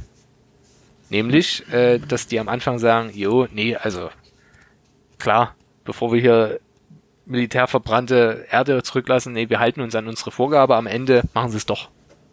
So, auch wenn die auf, also die, die, ja, der Vor, die Vorgabe eine andere war. Ja, bis zu diesem Punkt. das ja völlig. Ja, genau. Da geht es ja darum, dass bis zu diesem Punkt, bis zu diesem Fluss, war das bisher das, das Kommando. Ab diesem Fluss jetzt äh, wird das Kommando aufgehoben. Jetzt heißt es verbrannte Erde, weil das Nilfgaard, das ist sozusagen die Rückfalllinie, bis zu der sich Nilfgaard nach der Eroberung des Nordens wieder zurückfallen lassen wird. Hm. Okay, dann habe ich da einen kleinen Holm gehabt. Und da kam ja, äh, ich weiß nicht, ob ich die Szene jetzt überblättert habe, mit der mit dem Schulterschluss Russlands. Genau, nee, das, das kommt dann auch noch. Äh, auf der Brücke über den Fluss Düfne, Ende der Rittersporn, haben sie sich die Hände gereicht. Markgraf Mansfeld von Art Carrack und Menno Kohorn, der Oberkommandierende der Nilfgaarder Truppen aus Dolangra. Sie haben sich die Hände über dem blutenden, niederbrennenden Königreich Edien gereicht, die Aufteilung der Beute unter Banditen besiegelt. Die widerwärtigste Geste, die die Geschichte je gekannt hat, Seite 280. Na, okay. Ja, das ist halt eine klare Anspielung auf äh, Russland und Deutschland im Zweiten Weltkrieg. Hitler-Stalin-Pakt. Genau. genau. Ähm, Plus, ja. auf dieser Seite, das möchte ich an der Stelle auch noch anmerken, heißt es, ähm, und was ist mit Filgefurz? Äh, Filgefurz ist verschwunden. Man hat erwartet, dass er im eroberten Ädion wieder auftauchen würde als Statthalter Emhirs. Aber er ist spurlos verschwunden, mitsamt allen seinen Komplizen ausgenommen. Und dann versucht er zu schweigen. Red Rittersporn. Ausgenommen eine Zauberin, die Königin geworden ist. Ja. Und es bleibt aber offen, wer das jetzt ist. Nein, da Königin das ist die Elfe. Aber warum, warum spricht er das da nicht aus? Äh, das ich kommt ja dann später erwartet, raus. Ja, aber warum? Ich habe mir das als, also in dem Moment habe ich mir das als Andeutung gedacht für, für Jennifer. Tatsächlich. Mm, weißt du, was ich meine? Ja, aber nee, glaube ich nicht in dem Fall, weil Jennifer stand ja nicht auf der Seite. Nein, das ist richtig, aber für so ein, so ein, so ein, Nein, es ist am Anfang unklar, für wen Jennifer steht. Das muss man an der Das ist auch richtig, sagen. ja. Also da muss ich kurz gegen Nicht, dass, es ja, dass die Leute denken, ich habe wirklich gar keine Ahnung. Aber nee, es bleibt ja offen, für wen Jennifer dasteht. Ja, also das, das wird das ein Stück später dann geklärt. Oder jedenfalls wird es angedeutet, dass sie, äh, wie neutral sie ist oder wie zu was sie steht. Ja, das stimmt. Ja. Ähm, nee, aber in dem Fall geht es, glaube ich, um die Elfe. Das wird ja später aufgeklärt. Das hat ja, das ist einer der Züge, oder einer der Erzählstile von Sapkowski, die ich nicht so mag. Das macht er auch im Erbe der Elfen, wo er ein ganzes Kapitel schreibt und erst am Ende sagt, dass es äh, aus Sicht äh, Emir bei Enreis geschrieben ist. Ähm, mit, mit so einer Pseudo-Geheimnistuerei geht er daran. Und das finde ich äh, nicht nötig, weil du in der Regel schon weißt, um wen es geht. Aber denkst du, ja, dann nenn den Namen doch. Und der Name kommt dann erst ganz ja. am Ende, du denkst, ja, das, das war mir die ganze Zeit klar. Also, weil wer sonst? Also, das fand ich immer, und das ist meiner Meinung nach hier wieder ein ähnliches. Also, ich finde den, den Satz schön, ausgenommen einer äh, Zauberin, die Königin geworden ist, äh, finde ich gut. Ähm, das hätte nicht funktioniert, hätte man den Namen genannt. Was hier um diesen Gegensatz geht, dass eigentlich plötzlich jemand äh, aus der magischen Welt sozusagen weltliche äh, Ämter übernimmt. Mhm. Ähm, ja, und es wird ja später aufgeklärt. Was ich noch fragen wollte, Alex, mhm. äh, wie hast du diese ganzen, wie soll ich sagen, diese, diese Militärschilderung empfunden? Ich habe jetzt nicht ganz umsonst die Klappe gehalten. Ähm, das war so eine Sache, da war ich eigentlich dann schon raus. Ähm war thematisch nicht deins. und das, das sowieso nicht. Äh, nee, kann ich eigentlich gar nichts zu sagen, wenn ich ehrlich bin. Okay, hast du einfach gelesen, fandst, war, ja. Na, das, das war, das war halt unter anderem dann auch so, wo halt wirklich mal teilweise bis zwei Seiten gelesen und dann. Ach, ah, nee, das ist, ja, das sind auch Stellen, wo das schwer ist, ne, weil hier so viel auch politisch gerade mhm. passiert, wenn du da zwei Seiten nur liest, dann kommst du da auch nicht gut rein, das stimmt. Ähm, ich fand noch auf Seite 274 sieht Gerald ein, meiner Meinung nach, dass es, dass er nicht mehr passiv sein kann, dass er nicht mehr neutral sein kann. Und zwar in dem Abschnitt da oben. Äh, Kedwin muss dem Moment aus wohlverstandenem Eigeninteresse helfen. Es gibt auf dieser Welt keinen Glauben und keine Wahrheit mehr, aber wenigstens Vernunft existiert doch wohl noch. Was, Rittersporn? Gibt es noch Vernunft auf der Welt? Oder nur noch Hurensöhne und Verachtung? Rittersporn wandte den Kopf ab. Die grünen Laternen waren nah, umgaben sie in geschlossenem Kreise. Also äh, kurz, kurze Auslassung. Du schweigst, sagt Gerald. Und das heißt, dass Ciri recht hatte, dass Kodringer recht hatte, alle hatten recht. Nur ich, der naive, anachronistische und dumme Hexer, hatte nicht recht. Ähm, meiner Meinung nach ist das so der, der, Turning Point von Gerald. Ähm, ja, wo, er, wo er einsieht, dass er sich jetzt positionieren Genau, muss. wo er feststellt, raushalten ist nicht. Zumal man festgestellt hat, ähm, dass es, äh, dass die passiven äh, Magier, also die neutralen Magier, die sich erstmal auf keine Seite geschlagen hatten, dass die ja komplett Probleme hatten in dieser Auseinandersetzung. Ne? Dass sie sich ja nicht wussten, wozu sie sich bekennen sollten und letztendlich diejenige, die am neutralsten versucht hat zu sein, nämlich äh, Tesaya de Vries, äh, letztendlich alles noch schlimmer gemacht hat, indem sie dort diesen Bann aufgehoben hat. Apropos Tris, äh, das, ja, wie heißt die Trisaya? Tesaya de Vries. Nee, Tesaya de Vries. Kommt das jetzt Seite 285. Genau. Das kam äh, echt das, überraschend. Das war richtig, richtig cool. Sie öffnete eine Kommode, äh, eine Schublade der kleinen Kommode, nahm ein kurzes Messer mit beinernem Handgriff heraus. Ihr Gesicht war stolz und reglos. Tot. Im Hause war es still, so still, dass zu hören war, wie ein Blütenblatt einer welkenden Tulpe auf die Tischplatte fiel. Die Sonne, rot wie Blut, senkte sich langsam hinter die Dächer. Jesaja de Vries setzte sich in den Sessel am Tisch, blies die Kerzen aus, rückte noch einmal die quer über dem Brief liegende Feder zurecht und schnitt sich an beiden Handgelenken die Pulsadern auf. Schnitt, nächster Abschnitt. Aus und dem Kalten, ne? Fand ich richtig ah, stark richtig cool. Und Alex, da kannst du mir doch nicht sagen, das ist doch eine Szene, die erinnert doch direkt an Game of Thrones, an Tommen.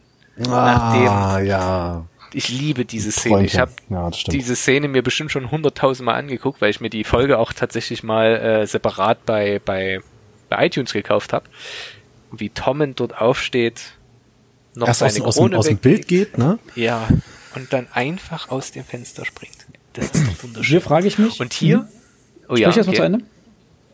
Und hier, ich bin ja ein Freund von, also anders, ich mag das bei bekannten Persönlichkeiten, mir die Todesarten anzugucken. Und dieses, äh, also dieses, dieses Sterben durch das Aufschneiden der Pulsadern, kennt ihr da wen, dem, der, der das auch so gemacht hat? Fragezeichen. Jetzt so aus der Kalten nicht. Es ist halt, es ist halt auch 23 Uhr, da fällt mir sowas auch nicht mehr ein. Äh, Seneca hat sich so das Leben genommen. So weit zurück. Klassisch nach äh, stoischer ähm, Tradition ähm, heißt es ja da, er habe sich ähm, in ein Becken warmen Wassers gelegt, sich die Pulsadern aufgeschnitten und Gottes lästerliche Reden gehalten. Warum ist das so interessant? Desire de Vries ist sehr pedantisch, wie man ja auch an der Szene wieder sieht. Sie rückt alles noch zurecht und sie verhält sich sehr, ja, apathisch, stoisch, wenn man so möchte. Ja. Und ich bin mir nicht sicher, ob diese Anspielung hier passt, ob ich da jetzt Bezüge finde, die vielleicht unpassend sind. Aber ich, ich fühlte mich daran erinnert und die, meine Assoziationen können ja auch mal wenigstens zumindest unterhaltsam sein, wenn sie auch nicht richtig sind. Das fand ich ich ganz, ganz hübsch. Ähm, ich fand es ja ganz interessant, dass sie, äh, es könnte ja zwei Gründe geben, warum sie das hier tut. Und ob das sozusagen eine, ein, Vorausblick auf spätere Ereignisse sein wird. Denn zum einen, sie hat ja die ganzen Sachen verbockt, indem sie sozusagen diesen Zauber aufgehoben hat, der auf Tannet lag. Nummer eins. Nummer zwei, und währenddessen hat sie ja die ganze Zeit gesagt, sie, sie möchte neutral bleiben und das war. Nummer zwei, sie hilft dann Triss zu entkommen mit Geralt und Co. Ähm, was das Ende eines Kapitels ist, ich glaube, des letzten, vorletzten Kapitels, da sagt sie ja ganz am Ende, ich helfe dir. Ähm, was ja eigentlich auch wieder ihre Prinzipien ist. Und dann das nächste, sie hat die ganze Zeit daran festgehalten, neutral zu bleiben. Hat sich dann positioniert und ist sozusagen an dieser Positionierung gescheitert, Gescheitert. weil ihre Ideale damit nicht in Einklang zu bringen waren. Bin ich gespannt, ob das in irgendeiner Form dann später auf ähm, Gerald noch äh, referenzieren könnte. Äh, mal schauen. Ein, ein was, ein was, eine, und zwar nämlich der allerletzte Satz ähm, dieses Kapitels, wo Emir Enreis gefragt wird, äh, ob er sie denn erkennen würde. Und er meint, aber ich erkenne die echte Ciri. Ich erkenne sie am Ende der Welt und in der Finsternis der Hölle. That's a point. Ciri scheint äh, noch eine große Rolle Nicht zu nur spielen. das, sondern auch äh, Emir muss sie kennen. Er muss sie persönlich kennen. Er muss wissen, wer sie ist. Also ich habe einen Verdacht, aber ähm, er muss sie erkennen und er muss sie kennen. Weil sonst könnte er sie nicht erkennen. So, das nur so viel. Ich habe eine, eine Vermutung, aber dazu Don't kommen wir später, wenn wir dabei sind. Sechstes Kapitel. Ich habe wieder einen Musiktitel. Oh ja, bitte. Last Unicorn von America, die den Titelsong zu dem letzten Einhorn, dem Film, gemacht haben. Ja. Sehr trauriger Film. Ja. Und mein zweiter Titel ist Die Standardausrüstung einer Dame. Weil, Charmant. Alex? Ja, in der Wüste. ne, ähm, Boah, du klingst heute auch mega motivated. nee, das, das, das war so ein Kapitel, also auch von der, von der Thematik her, das, das, das ging gar nicht. Also die Art und Weise, wie er dort beschreibt, das, das war so unglaublich, also geht gar nicht, mein, wollte ich jetzt nicht sagen, es ist unglaublich langweilig gewesen. Fandst du? Ähm, ja, das ist so. Woran machst du es fest? Kann ich dir nicht sagen. Vielleicht, vielleicht würdet ihr ähnlich äh, argumentieren, wenn ihr endlich mal Butcher's Crossing gelesen hättet. Gegebenenfalls. Aber ähm, der Anderes ist ja, Thema, ja, ich weiß. woran machst du es fest? Was hat dich so immens gestört in dem Kapitel? Es ist ja praktisch nur eine Person, die dort größtenteils handelt, Ciri. Ne? Ähm, das ist die Beschreibung dessen, was sie macht. Also das ist, wenn ihr mal aufschlagt, ähm, es sind unglaublich viele wirklich zwei, zwei Wortsätze, Einwortsätze, Na, das soll wahrscheinlich diese, nicht, diese das Apathie so- und Lethargie besser darstellen. Also, dass sie einfach im, im Hirn äh, total ja, matschig mag und alles sein, aber das war so, hm, hm, hm. Wie hat Max das mal so schön gesagt? Ein Text muss sich nicht immer leicht und gut lesen können, um gut zu sein. Oder wie? Ja, genau. das stimmt. Muss Ja, sich er mal muss, Spaß Er machen. muss sich auch mal, Ja, man muss sich auch man mal muss auch mal, es muss auch mal wehtun. Ähm, ich habe in dem Kapitel natürlich wahnsinnig viel, also ich habe tatsächlich, glaube ich, das sind meine, meine, meine, meine besten meine besten ähm, Übersch also Alternativtitel. Ich habe als erstes der Wüstenplanet. Ja. Robinson. Wow. Okay, der ist gut. ähm, dann, ähm, ich weiß nicht, ob ihr den Film gesehen habt. All is Lost. Nee. Ähm, Robert Redford ist alleine, also auf einem auf einem kleinen Schiff und versucht irgendwie zu überleben. Grandioser Film. 90 Minuten oder 100 Minuten, keine Ahnung. Äh, Robert Redford, es gibt nur ihn, aber es ist grandios gespielt. Grandios. Ich mag ja diese, diese Kammerspiele, wo Menschen alleine in, im Nichts sind. Das ist bei Gravity ja genauso. Ähm, dann habe ich, okay, für den Titel schäme ich mich jetzt schon. Ciri und das Pferd mit dem langen Horn. oh Gott. Ja. Ich muss in geistiger Umnachtung gewesen sein. Äh, dann Ciri Grills, wegen Bear Grills. Ja, da, daran musste ich auch denken, an die größte Made der Welt. Sie stopft sich ja alles rein, was sie findet.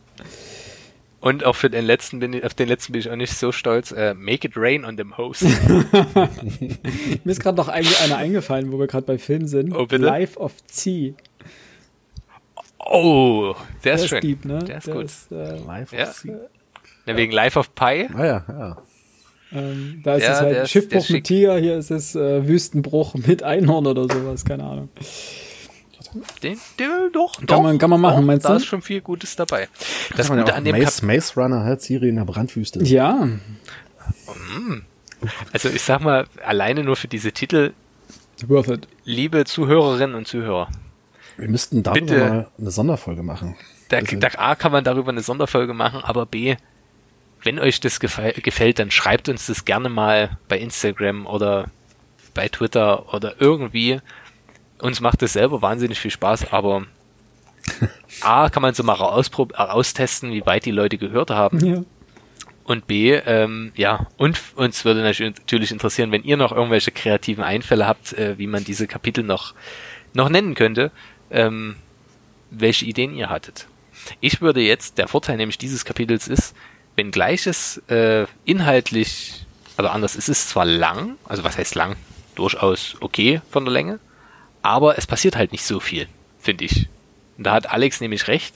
Das ist jetzt kein Kapitel, das, das ja für immer bleibt. Ich habe es folgendermaßen zusammengefasst.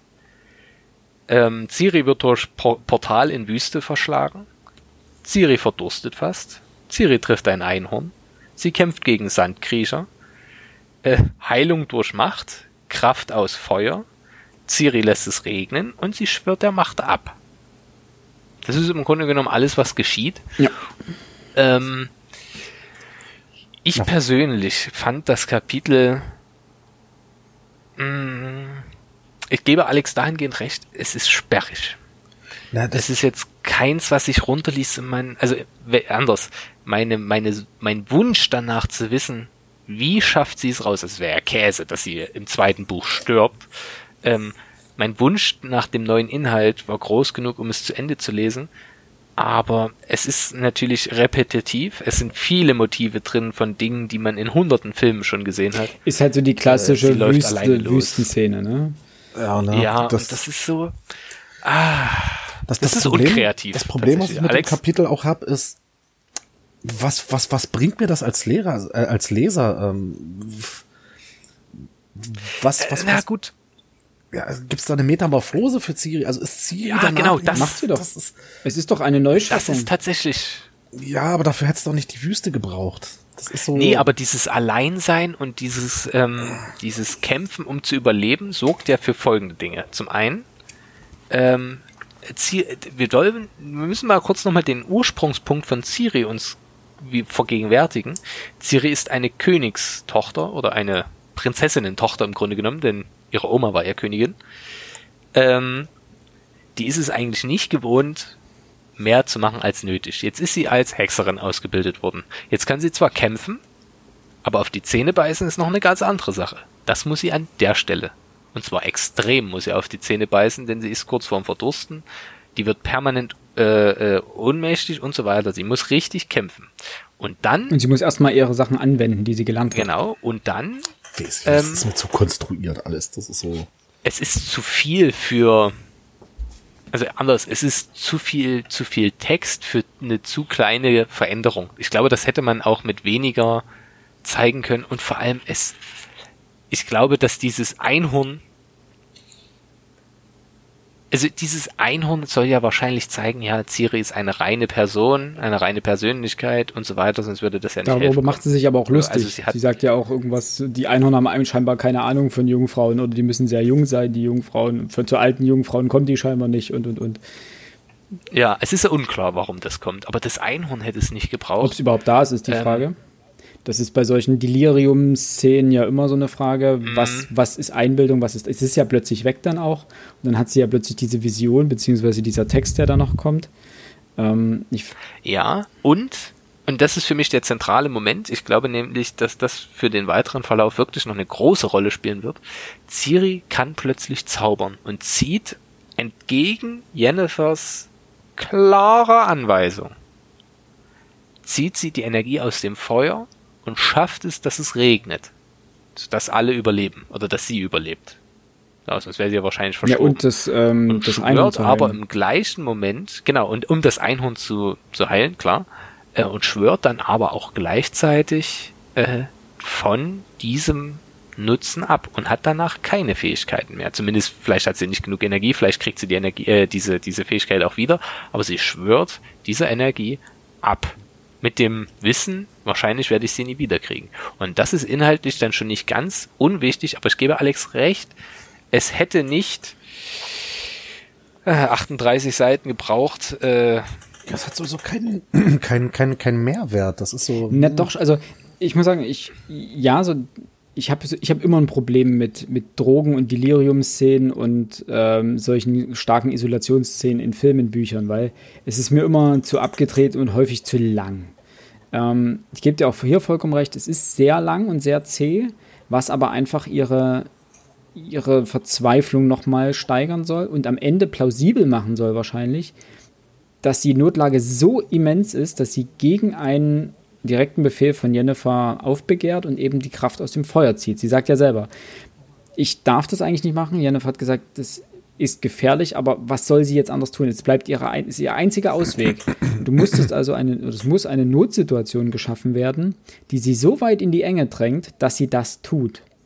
Ähm, und ich denke, das wird nochmal in irgendeiner Form eine Rolle spielen, weil zum einen ist sie jetzt ausgebrannt, so wie es aussieht. Ob nun temporär oder dauerhaft, das bleibt abzuwarten. Ähm, zum anderen hat sie scheinbar dort eine neue Verbindung zu Falka in irgendeiner Form gefunden, weil dieses Feuer spricht ja mit ihr oder diese, diese Person in dem Feuer mhm. spricht ja mit ihr. Das ist ja letztendlich die Verkörperung Falkas, dieser Dämonin letztendlich, oder die, was, die ist ja keine Dämonin, aber sie wird ja dämonenhaft beschrieben, ähm, die ja auch wieder Besitzansprüche auf Ciri erhebt, sagt, komm zu uns, du, du musst alle vernichten und so weiter. Das, das scheint ja sozusagen das alte Blut auch zu sein, was da durchkommt, was dann im folgenden Kapitel ja eine wichtige Rolle spielt.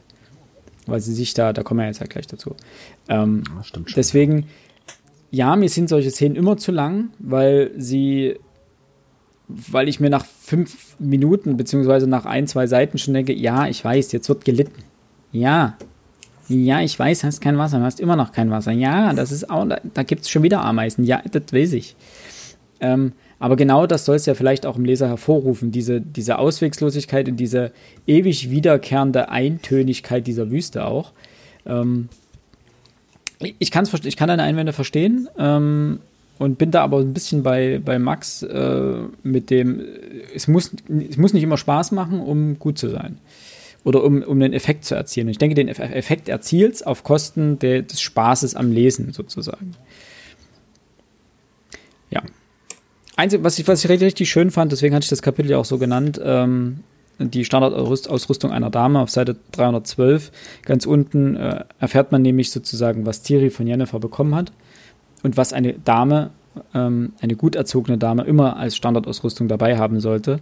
Und da ist ein Schildpadkamm drin, eine kombinierte Nagelschere und Pfeile. Und einen verpackten, sterilisierten, sterilisierten Tampon, Tampon genau. aus Leinengewebe ja, und ein Jadedöschen mit Salbe für die genau. Hände. Äh, ich finde es cool, also ich finde es sehr gut, dass, die, dass, dass das Tampon mit erwähnt wurde. So.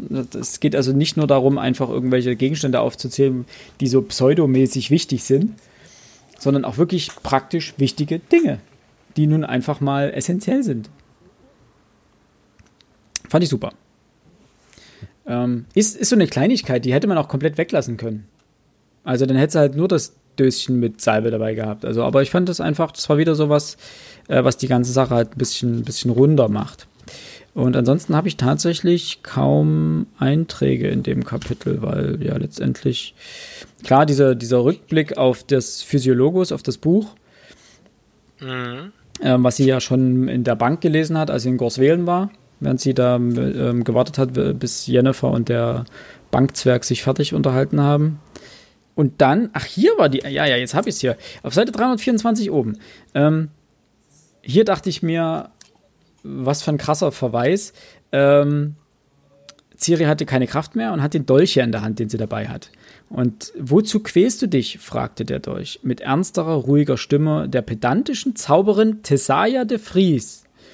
Warum verurteilst du dich zum Leiden? Mach endlich Schluss damit. Das fand ich krass. Na, das hat sowohl ähm, dieses, dieses, äh, die, die Anspielung darauf, aber Ciri weiß es nicht. Sie kann das nur aus Weissagung und einfach aus ihrer Gabe äh, der Prophezeiung und was weiß ich was. Ja. Also sie kann auch an anderen Orten wissen, was dort geschieht. Also zumindest ihr Unterbewusstsein weiß es und wird ihr deswegen diese, diese halluzinogene Erscheinung geschickt haben. Genau, aber wie man merkt, das ist immer fragmentarisch. Ne? Sie kriegt ja, also zum einen sagt sie ja, wenn sie träumt, äh, sobald sie aufwacht, weiß sie nichts mehr oder nur noch Bruchstücke. Äh, und zum anderen, wenn sie solche Tagvisionen manchmal hat, sind das ja auch nur Fragmente. Das siebte Kapitel. Kapitel. Alex, dieses ist nämlich mein Kapitel, das ich nicht leiden konnte. Ähm, ich möchte trotzdem von dir zuerst wissen, was du für Alternativtitel hast. Tja, das Ende. Nee, ich habe da gar nichts weiter. Das ist Du hattest aufgegeben, du hattest resigniert mit dem wahrscheinlich, Buch. Wahrscheinlich, wahrscheinlich. Meine Alternativtitel sind Ciri und die Ratten, mhm. was die Zeit der Verachtung aus den Menschen macht.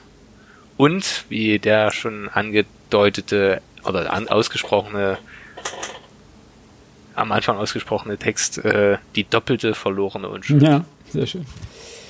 Ähm, ich habe die Rattenfänger. Äh, hm? Oh, vom Regen in die Traufe. Weil sie, sie, kommt ja wirklich von, sie kommt ja gar nicht mehr raus. Sie stapft ja wirklich von Scheißhaufen zu Scheißhaufen. Äh, dann ganz einfach nur Falka, ähm, weil das bekommt hier nochmal eine ganz große Bedeutung. Ja. Und äh, First Blood, weil sie tatsächlich ihren ersten Menschen tötet. Wenn ich das nicht. So hätte man auch das, das erste Kapitel des letzten Buchs nehmen können. wow. Ah, der war bitter.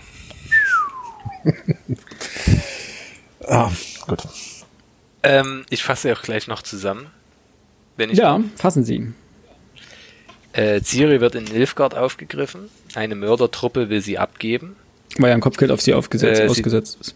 Beziehungsweise. Korrekt. Belohnung, ja. Gerettet von und mit den Ratten. Äh, Ciri tötet einen Angreifer. Sie wird Mitglied der Ratten. Es kommt zu einer Art Vergewaltigung. Und es wird ein Kopfgeld aus Ciri, auf Ciri ausgesetzt. Es kommt zu zwei Arten von Fastvergewaltigung. Das fand ich bitter. Ja, na klar, aber eine ist definitiv nicht nur latent, die ist tatsächlich manifest geworden. Da habe ich auch meinen einzigen Zettel hier drin. Ich möchte an der Stelle Folgendes noch anmerken. Warum habe ich dieses Kapitel nicht gemocht? In diesem Kapitel vereinigt sich so ziemlich alles, was mich äh, an junger Fantasy-Literatur nervt. Und generell auch, wir kennen das für Filme, ich habe das in verschiedensten Folgen schon mal anklingen lassen. Eine Gruppe von jungen Men Menschen, die alle aus beschissener Herkunft kommen, schließt sich zusammen und kämpft gegen das System. Und natürlich wird Siri damit aufgenommen. Und jetzt haben wir noch eine Gruppe und noch mehr handelnde Personen. Und boah, das ist so eine generische Scheiße. Das, das stört mich ungemein. Vor allem, der, der, das Kapitel beginnt super. Ja. ja. Also diese ganzen Schilderungen um Ciri, wie sie eigentlich von dem einen, der sie festgenommen hat, zum nächsten kommen und so weiter und so fort. Und dass es ihr fast an Kragen geht, aber dass sie jetzt auch noch Mitglied in dieser Schweinetruppe wird, oder in dem Fall in dieser Rattentruppe wird. Äh, boah, das, das, das, das, das langweilt mich. Das ist, das hat man schon hundertmal überall gehört. Brauche ich nicht. La wirklich, das ist unfassbar, vor allem weil diese, die Figuren, da ist wieder eine drin, die ist ganz grantig zu ihr. Ich kann dir jetzt schon versprechen, das wird eine ganz wichtige Person. Und das nervt mich. Es ist vorhersehbar und es ist einfach Blödsinn. Plus, es ist im Grunde genommen nur ähm, ein Cliffhanger, damit ich das nächste Buch lese. Ich hätte das nächste Buch, natürlich werde ich das lesen. Ich habe ja mega Freude eigentlich an der Reihe. Aber diese ganze Ratten, diese ganze, und ich sage es jetzt so, diese ganze Rattenscheiße nervt mich tierisch. Wirklich. Okay. Und nicht nur bei mir im Keller. Ähm, Nein, Spaß, da habe ich keine Ratten. Ich gebe dir zum Teil recht, also dies, dies, diese Narrativ kennt man. Was ich aber, weswegen ich das so ein bisschen durchgehen lasse, ist, weil das, die, das, die spielen ja nicht wirklich Robin Hood. Die hacken ja einfach jeden kurz und klein. Es ist ihnen ja scheißegal. Rauben, Brandschatzen, Vergewaltigung, das ist ja alles, das, sind ja keine Gutmenschen oder sowas, die sagen, wir sind Robin Hood 2.0 und wir nehmen den Reichen und geben den Armen, sondern die killen ja einfach jeden irgendwie, wie sie Bock haben. Und reiten dann mit, mit Klunkern behangen irgendwo durch die Gegend und freuen sich dann und die machen einfach, was sie wollen. Sie nutzen sozusagen die, die Zeit aus, die durch den Krieg ähm, instabilen Sie Verhältnisse. sind Kinder der Zeit der Genau, Verachtung. genau, darum geht es sozusagen. Und sie, und ich denke, hier geht es ein bisschen darum, ähm, Ciri wurde bisher immer nur von den Anführungsstrichen den Guten ausgebildet. Ja, also sie hat von Geralt gelernt, Hexer zu sein und diesen Kodex zu befolgen. Sie hat von Yennefer gelernt und von Triss gelernt, Zauberin zu sein und diesen Kodex zu befolgen. Und jetzt lebt sie, jetzt kommt diese andere Seite. Also sie, irgendwo muss diese Komponente der, sie ist das Blut von Falka, sie ist die Vernichterin oder die potenzielle Vernichterin, äh, das muss ja irgendwo aufgegriffen werden. Das muss ja irgendwann diese Transformation kommen. Und es muss ja irgendwo diesen, diesen Kickpunkt geben, wo man sagt, das ist der Punkt, warum sie dahin gekommen ist. Und das heißt, man isoliert sie jetzt erstmal von all den moralischen Kompassen, die sie bisher hatte, nämlich Triss und Geralt und Jennifer, äh, und bringt sie in eine fast auswegslose Situation äh, und konfrontiert sie vorher noch mit dem Chaos, nämlich mit dieser Feuernummer, die sie da nicht ganz beherrscht und wo ja Falka schon ein bisschen in ihr durchbrennt. Ähm, und dann kommt es ja zu dieser Szene, wo sie sich einen Namen geben soll und sie nennt sich Falka. Und das kommt ja nicht von ungefähr. Das heißt, diese, diese kompletten, Vor allem, weil sie ja nicht selber weiß, dass sie diese Vorfahren Genau, hat. weil sie das nicht kommen. Genau, genau.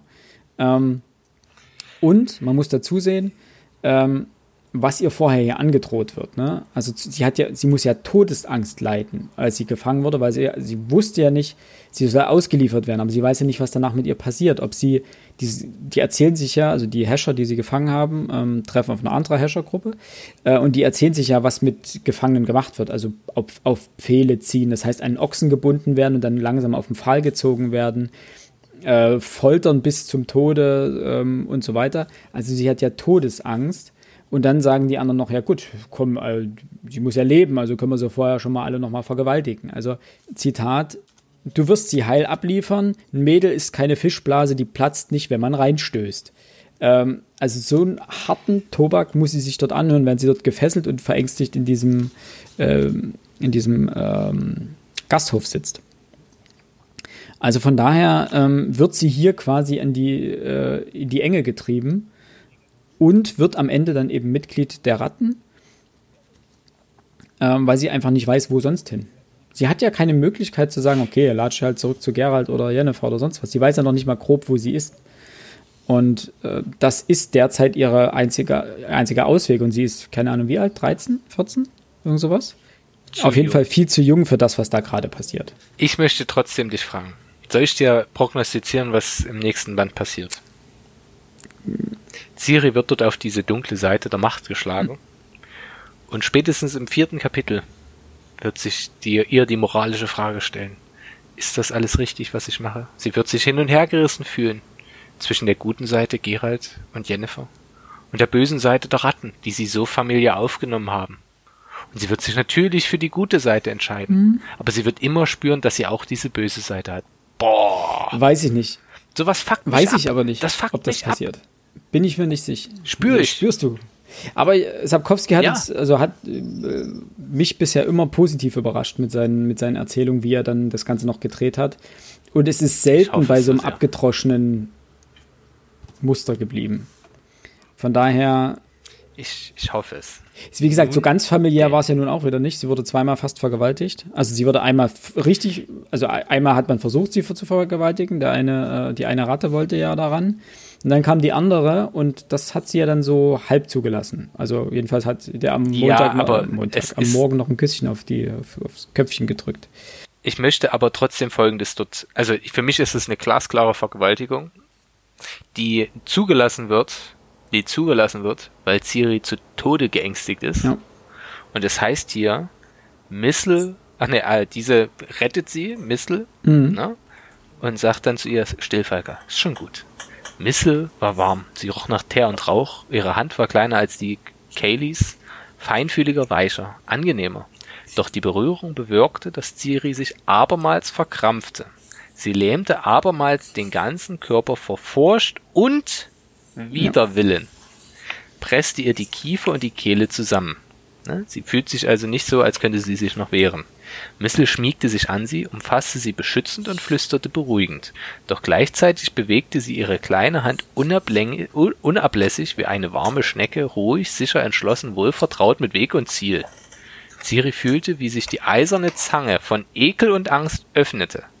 Ihren Griff lockerte, sie fühlte, wie sie selbst aus diesem Griff schlüpfte und abwärts fiel, tief, immer tiefer, in den warmen und nassen Tümpel von Resignation und machtloser Nachgiebigkeit, einer widerwärtigend, äh, widerwärtigen und demütigend angenehmen Nachgiebigkeit. Ja. Es ist, ich gebe zu, es ist eine Ambivalenz drin. Ne? Also diese, diese angenehme Nachgiebigkeit, aber es ist eher, sie fühlt sich machtlos. Ja. Sie weiß nicht, wie sie sich gegen das wehren könnte. Sie findet es dann womöglich auch schön und freut sich auf was mhm. weiß ich.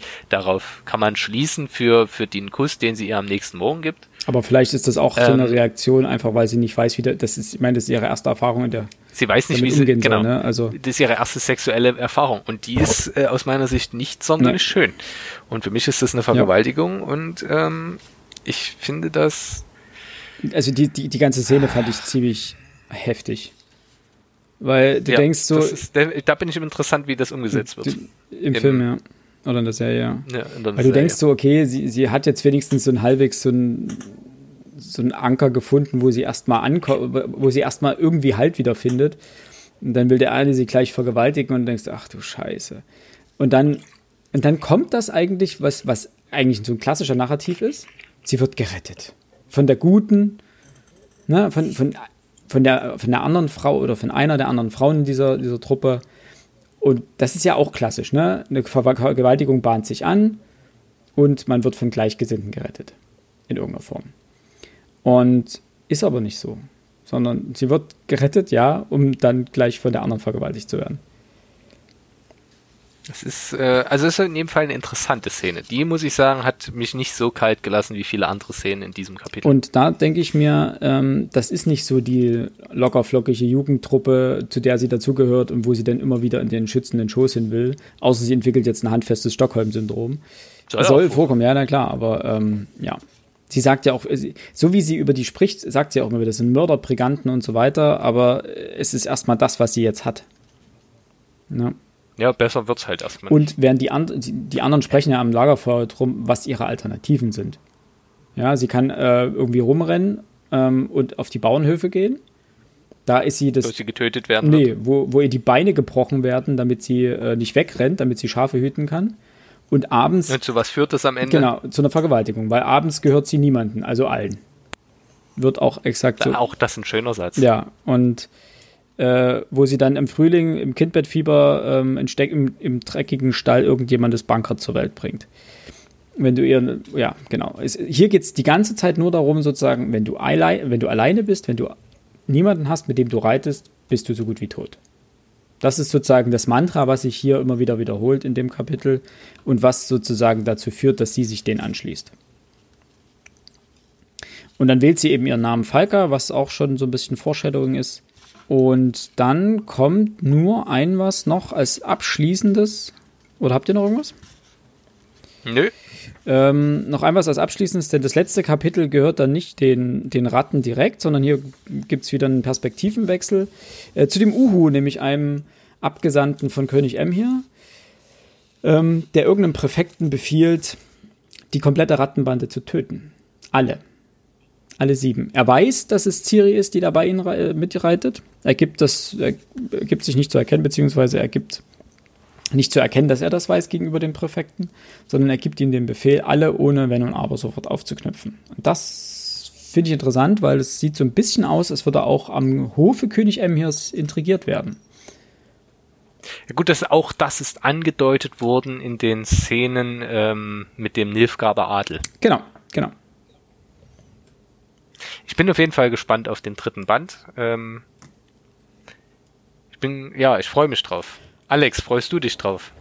Ich weiß es nicht. Ähm, Kurzgeschichten waren besser. Fand's denn?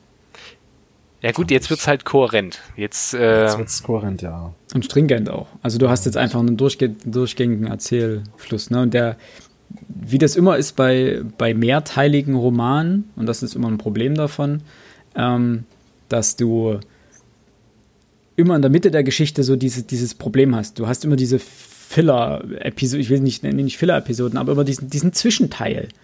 Der ist weder Anfang noch Ende, der ist irgendwas dazwischen. Und damit ist er immer so ein bisschen ah, unbefriedigend oder so ein bisschen, der hat so viele lose Enden, über die man sich dann vielleicht ärgert und so weiter, wo man aber noch nicht weiß, dass die ja vielleicht wieder aufgegriffen werden oder ähnliches. wobei man sagen muss, wenn wir jetzt vom klassischen Fünfakter ausgehen, sind wir im zweiten Akt, äh, steigern wir uns gerade hin zu einem möglichen Höhepunkt Ja. im dritten Akt, der dann durch den vier im vierten Akt auftretenden retardierenden Moment äh, ja nochmal zurückgesetzt wird, um dann im fünften Akt zu einem Ende zu finden. Ja. Das wird sich ein bisschen Deswegen verschieben, aber ja. der zweite und vierte Akt sind immer die Problemfälle. Ich hoffe, dass es mit dem Büchern nicht auch so ist. Ich fand das Buch wieder einmal Das kann natürlich sein, nicht das stimmt. schlecht. Du, wenn ich Ähm. sagen muss, wenn das das, das das Problemfallbuch ist, dann hat die Serie jetzt schon alles richtig gemacht. Meiner das Meinung kann man nach. definitiv so sagen. So, Ich möchte eure Endeinschätzung hören. Und äh, aufgrund der schon fortgeschrittenen Uhrzeit und aufgrund dessen, dass wir schon viel darüber gesprochen haben, haltet euch kurz und bringt es auf eine Punktzahl herab oder brecht es herab auf eine Punktzahl. Philipp, fang du an. ja, ich habe eigentlich am Anfang schon viel gesagt und jetzt währenddessen natürlich auch. Ähm, es hat mir unglaublich, es ist richtig viel Spaß gemacht. Es ist ein Buch, wo ich selten irgendwie an dem Punkt angelangt bin, zu sagen, ach, ich will es jetzt weglegen. Meistens habe ich es dann weggelegt, weil ich es weglegen musste, weil ich abends so müde war oder weil, keine Ahnung, ich aus der Bahn ausgestiegen bin oder ähnliches. Ähm, ich gebe dem, dem, dem Jansen acht Punkte. Ich denke, da ist noch, es gibt einige Okay. Stellen, da gibt es noch Luft nach oben, keine Frage. Auch natürlich, weil es ein Mittelteil ist oder sowas und weil sich viele lose Enden noch irgendwie finden müssen. Ähm, aber ansonsten, es hat, ich habe selten so viel Spaß beim Lesen eines Buchs gehabt. Alex, Ähm, ja, ist natürlich ein bisschen, bisschen, ich hatte ja schon gesagt, das Buch habe ich nicht am Stück gelesen und ähm, ich bin halt mit dem Buch auch nicht warm geworden.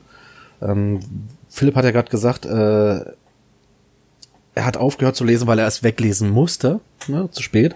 Ähm, ich muss ehrlich sagen, das war so ein Buch, da war ich ganz froh, wenn ich es mal nicht gelesen habe. Ähm, ich gebe dem Ganzen mal fünf Punkte. also Und ich hoffe, dass, dass, dass Philipp recht hat, dass, nee, dass ihr recht habt, dass wir es hier wirklich mit einem Filler-Buch zu tun haben, mit dem zweiten Akt. Und dass er es besser kann, hat er ja bewiesen, der Sapkowski. Ich glaube tatsächlich, ähm, falls du irgendwann eine ruhige Stunde hast, Alex, würde ich dir empfehlen, es nochmal kohärent Ja, zu ja, lesen. Dass du dir wirklich sagst, okay, ich lese jeden Tag ein Kapitel, aber immer ein Kom äh, Kapitel komplett. Ähm, Die sind ja nicht so lang. Ne? Nee, also das kann man 60 schon machen. Seiten, Das- 50 Seiten. ähm, glaube ich, hilft eher, als dass man das zerstückelt liest. Ähm, ich für meinen Teil muss sagen, ich war ganz nah dran zu sagen, hey, das ist mein Favorit der Reihe bislang. Äh, war auch auf dem Weg zu acht Punkten. Und dann kam das letzte Kapitel, das mich wirklich geärgert hat. Und das Problem ist, wenn mich mal ein zweites Kapitel nervt, who cares? Das vergisst du wieder, weil du danach zu viele gute Kapitel wieder liest. Äh, jetzt habe ich viele ordentliche Kapitel gelesen. Dann hat mich Band äh, Kapitel 6, konnte ich deine Kritik, Alex, auch nachvollziehen. Er fand das ein bisschen zu weit ausgebaut. Inhaltlich unfassbar wichtig, natürlich, Philipp, aber fand ich nicht optimal gelöst. Äh, und Kapitel 7 hat mich wirklich gestört. Bei allen, bei aller inhaltlichen, inhaltlicher Relevanz. Ähm, aus diesem Grund bleibe ich bei meiner klassischen Punktzahl und ziehe dafür einen Punkt ab und gebe wieder sieben Punkte. Denn alles in allem, es ist wieder ein Witcher-Buch gewesen. Es hat mich wirklich hineingezogen. Es ist ein Page-Turner sonderesgleichen. Also hier hast du nicht das Gefühl, dass du, dass du für 60 Seiten länger als 20 Minuten brauchst. Auch wenn das 40 Minuten sind wahrscheinlich, weil ich klebe ja immer noch so viele Sachen rein und markiere mir was und was weiß ich. Aber das fühlt sich nicht so, nicht so, nicht so an, als würde das Arbeit sein. Ähm, und das ist, das ist ein schönes Gefühl und ich freue mich bald, den dritten Band lesen zu dürfen und vergebe sieben Punkte. Wir müssen mal beobachten, ähm, das ist uns beim Erbe der Elfen ja schon aufgefallen, ob Sapkowski zwar Anfänge sehr gut kann, aber enden vielleicht nicht so gut. Weil ich bilde mir ein, dass wir auch beim Erbe der Elfen am Ende schon gesagt haben, das letzte Kapitel, hm, nee, ist jetzt irgendwie, ist wieder so ein Cliff. Also ich bilde mir eigentlich schon mal sagen äh, gehört zu haben, dass es wieder, das ist so ein Cliffhanger, muss das denn sein? Ähm, da müssen wir mal gucken. Es kann sein, dass er das äh, scheinbar häufiger dann so unelegant löst. Wenn uns das beim nächsten Teil auch wieder so auffällt, dann sind wir da vielleicht an der Gesetzmäßigkeit auf der Spur was nicht so schön wäre. Ich lasse mich überraschen. Ich, also tatsächlich muss ich sagen, bei aller Kritik, äh, das liest sich lecker runter. Das ist eine schöne, unterhaltsame Sache zwischen, zwischen den Sachen, die ich sonst gelesen habe in den letzten Wochen. Ähm, schön unterhaltsam, ich mag das. Gut, Wort zum Sonntag. In dem Sinne, vielen Dank für jeden, der bis hierher gehört hat. Ich hoffe, es hat euch, oder wir hoffen, es hat euch wieder gefallen. Äh, schickt uns wieder gerne eure Kritik, Wünsche, Anregungen per Instagram oder Twitter und oder Twitter. Und ansonsten bleibt uns nur noch zu sagen, tschö mit Ö. Bleibt gesund. Paris Athen, auf Wiedersehen. Und auf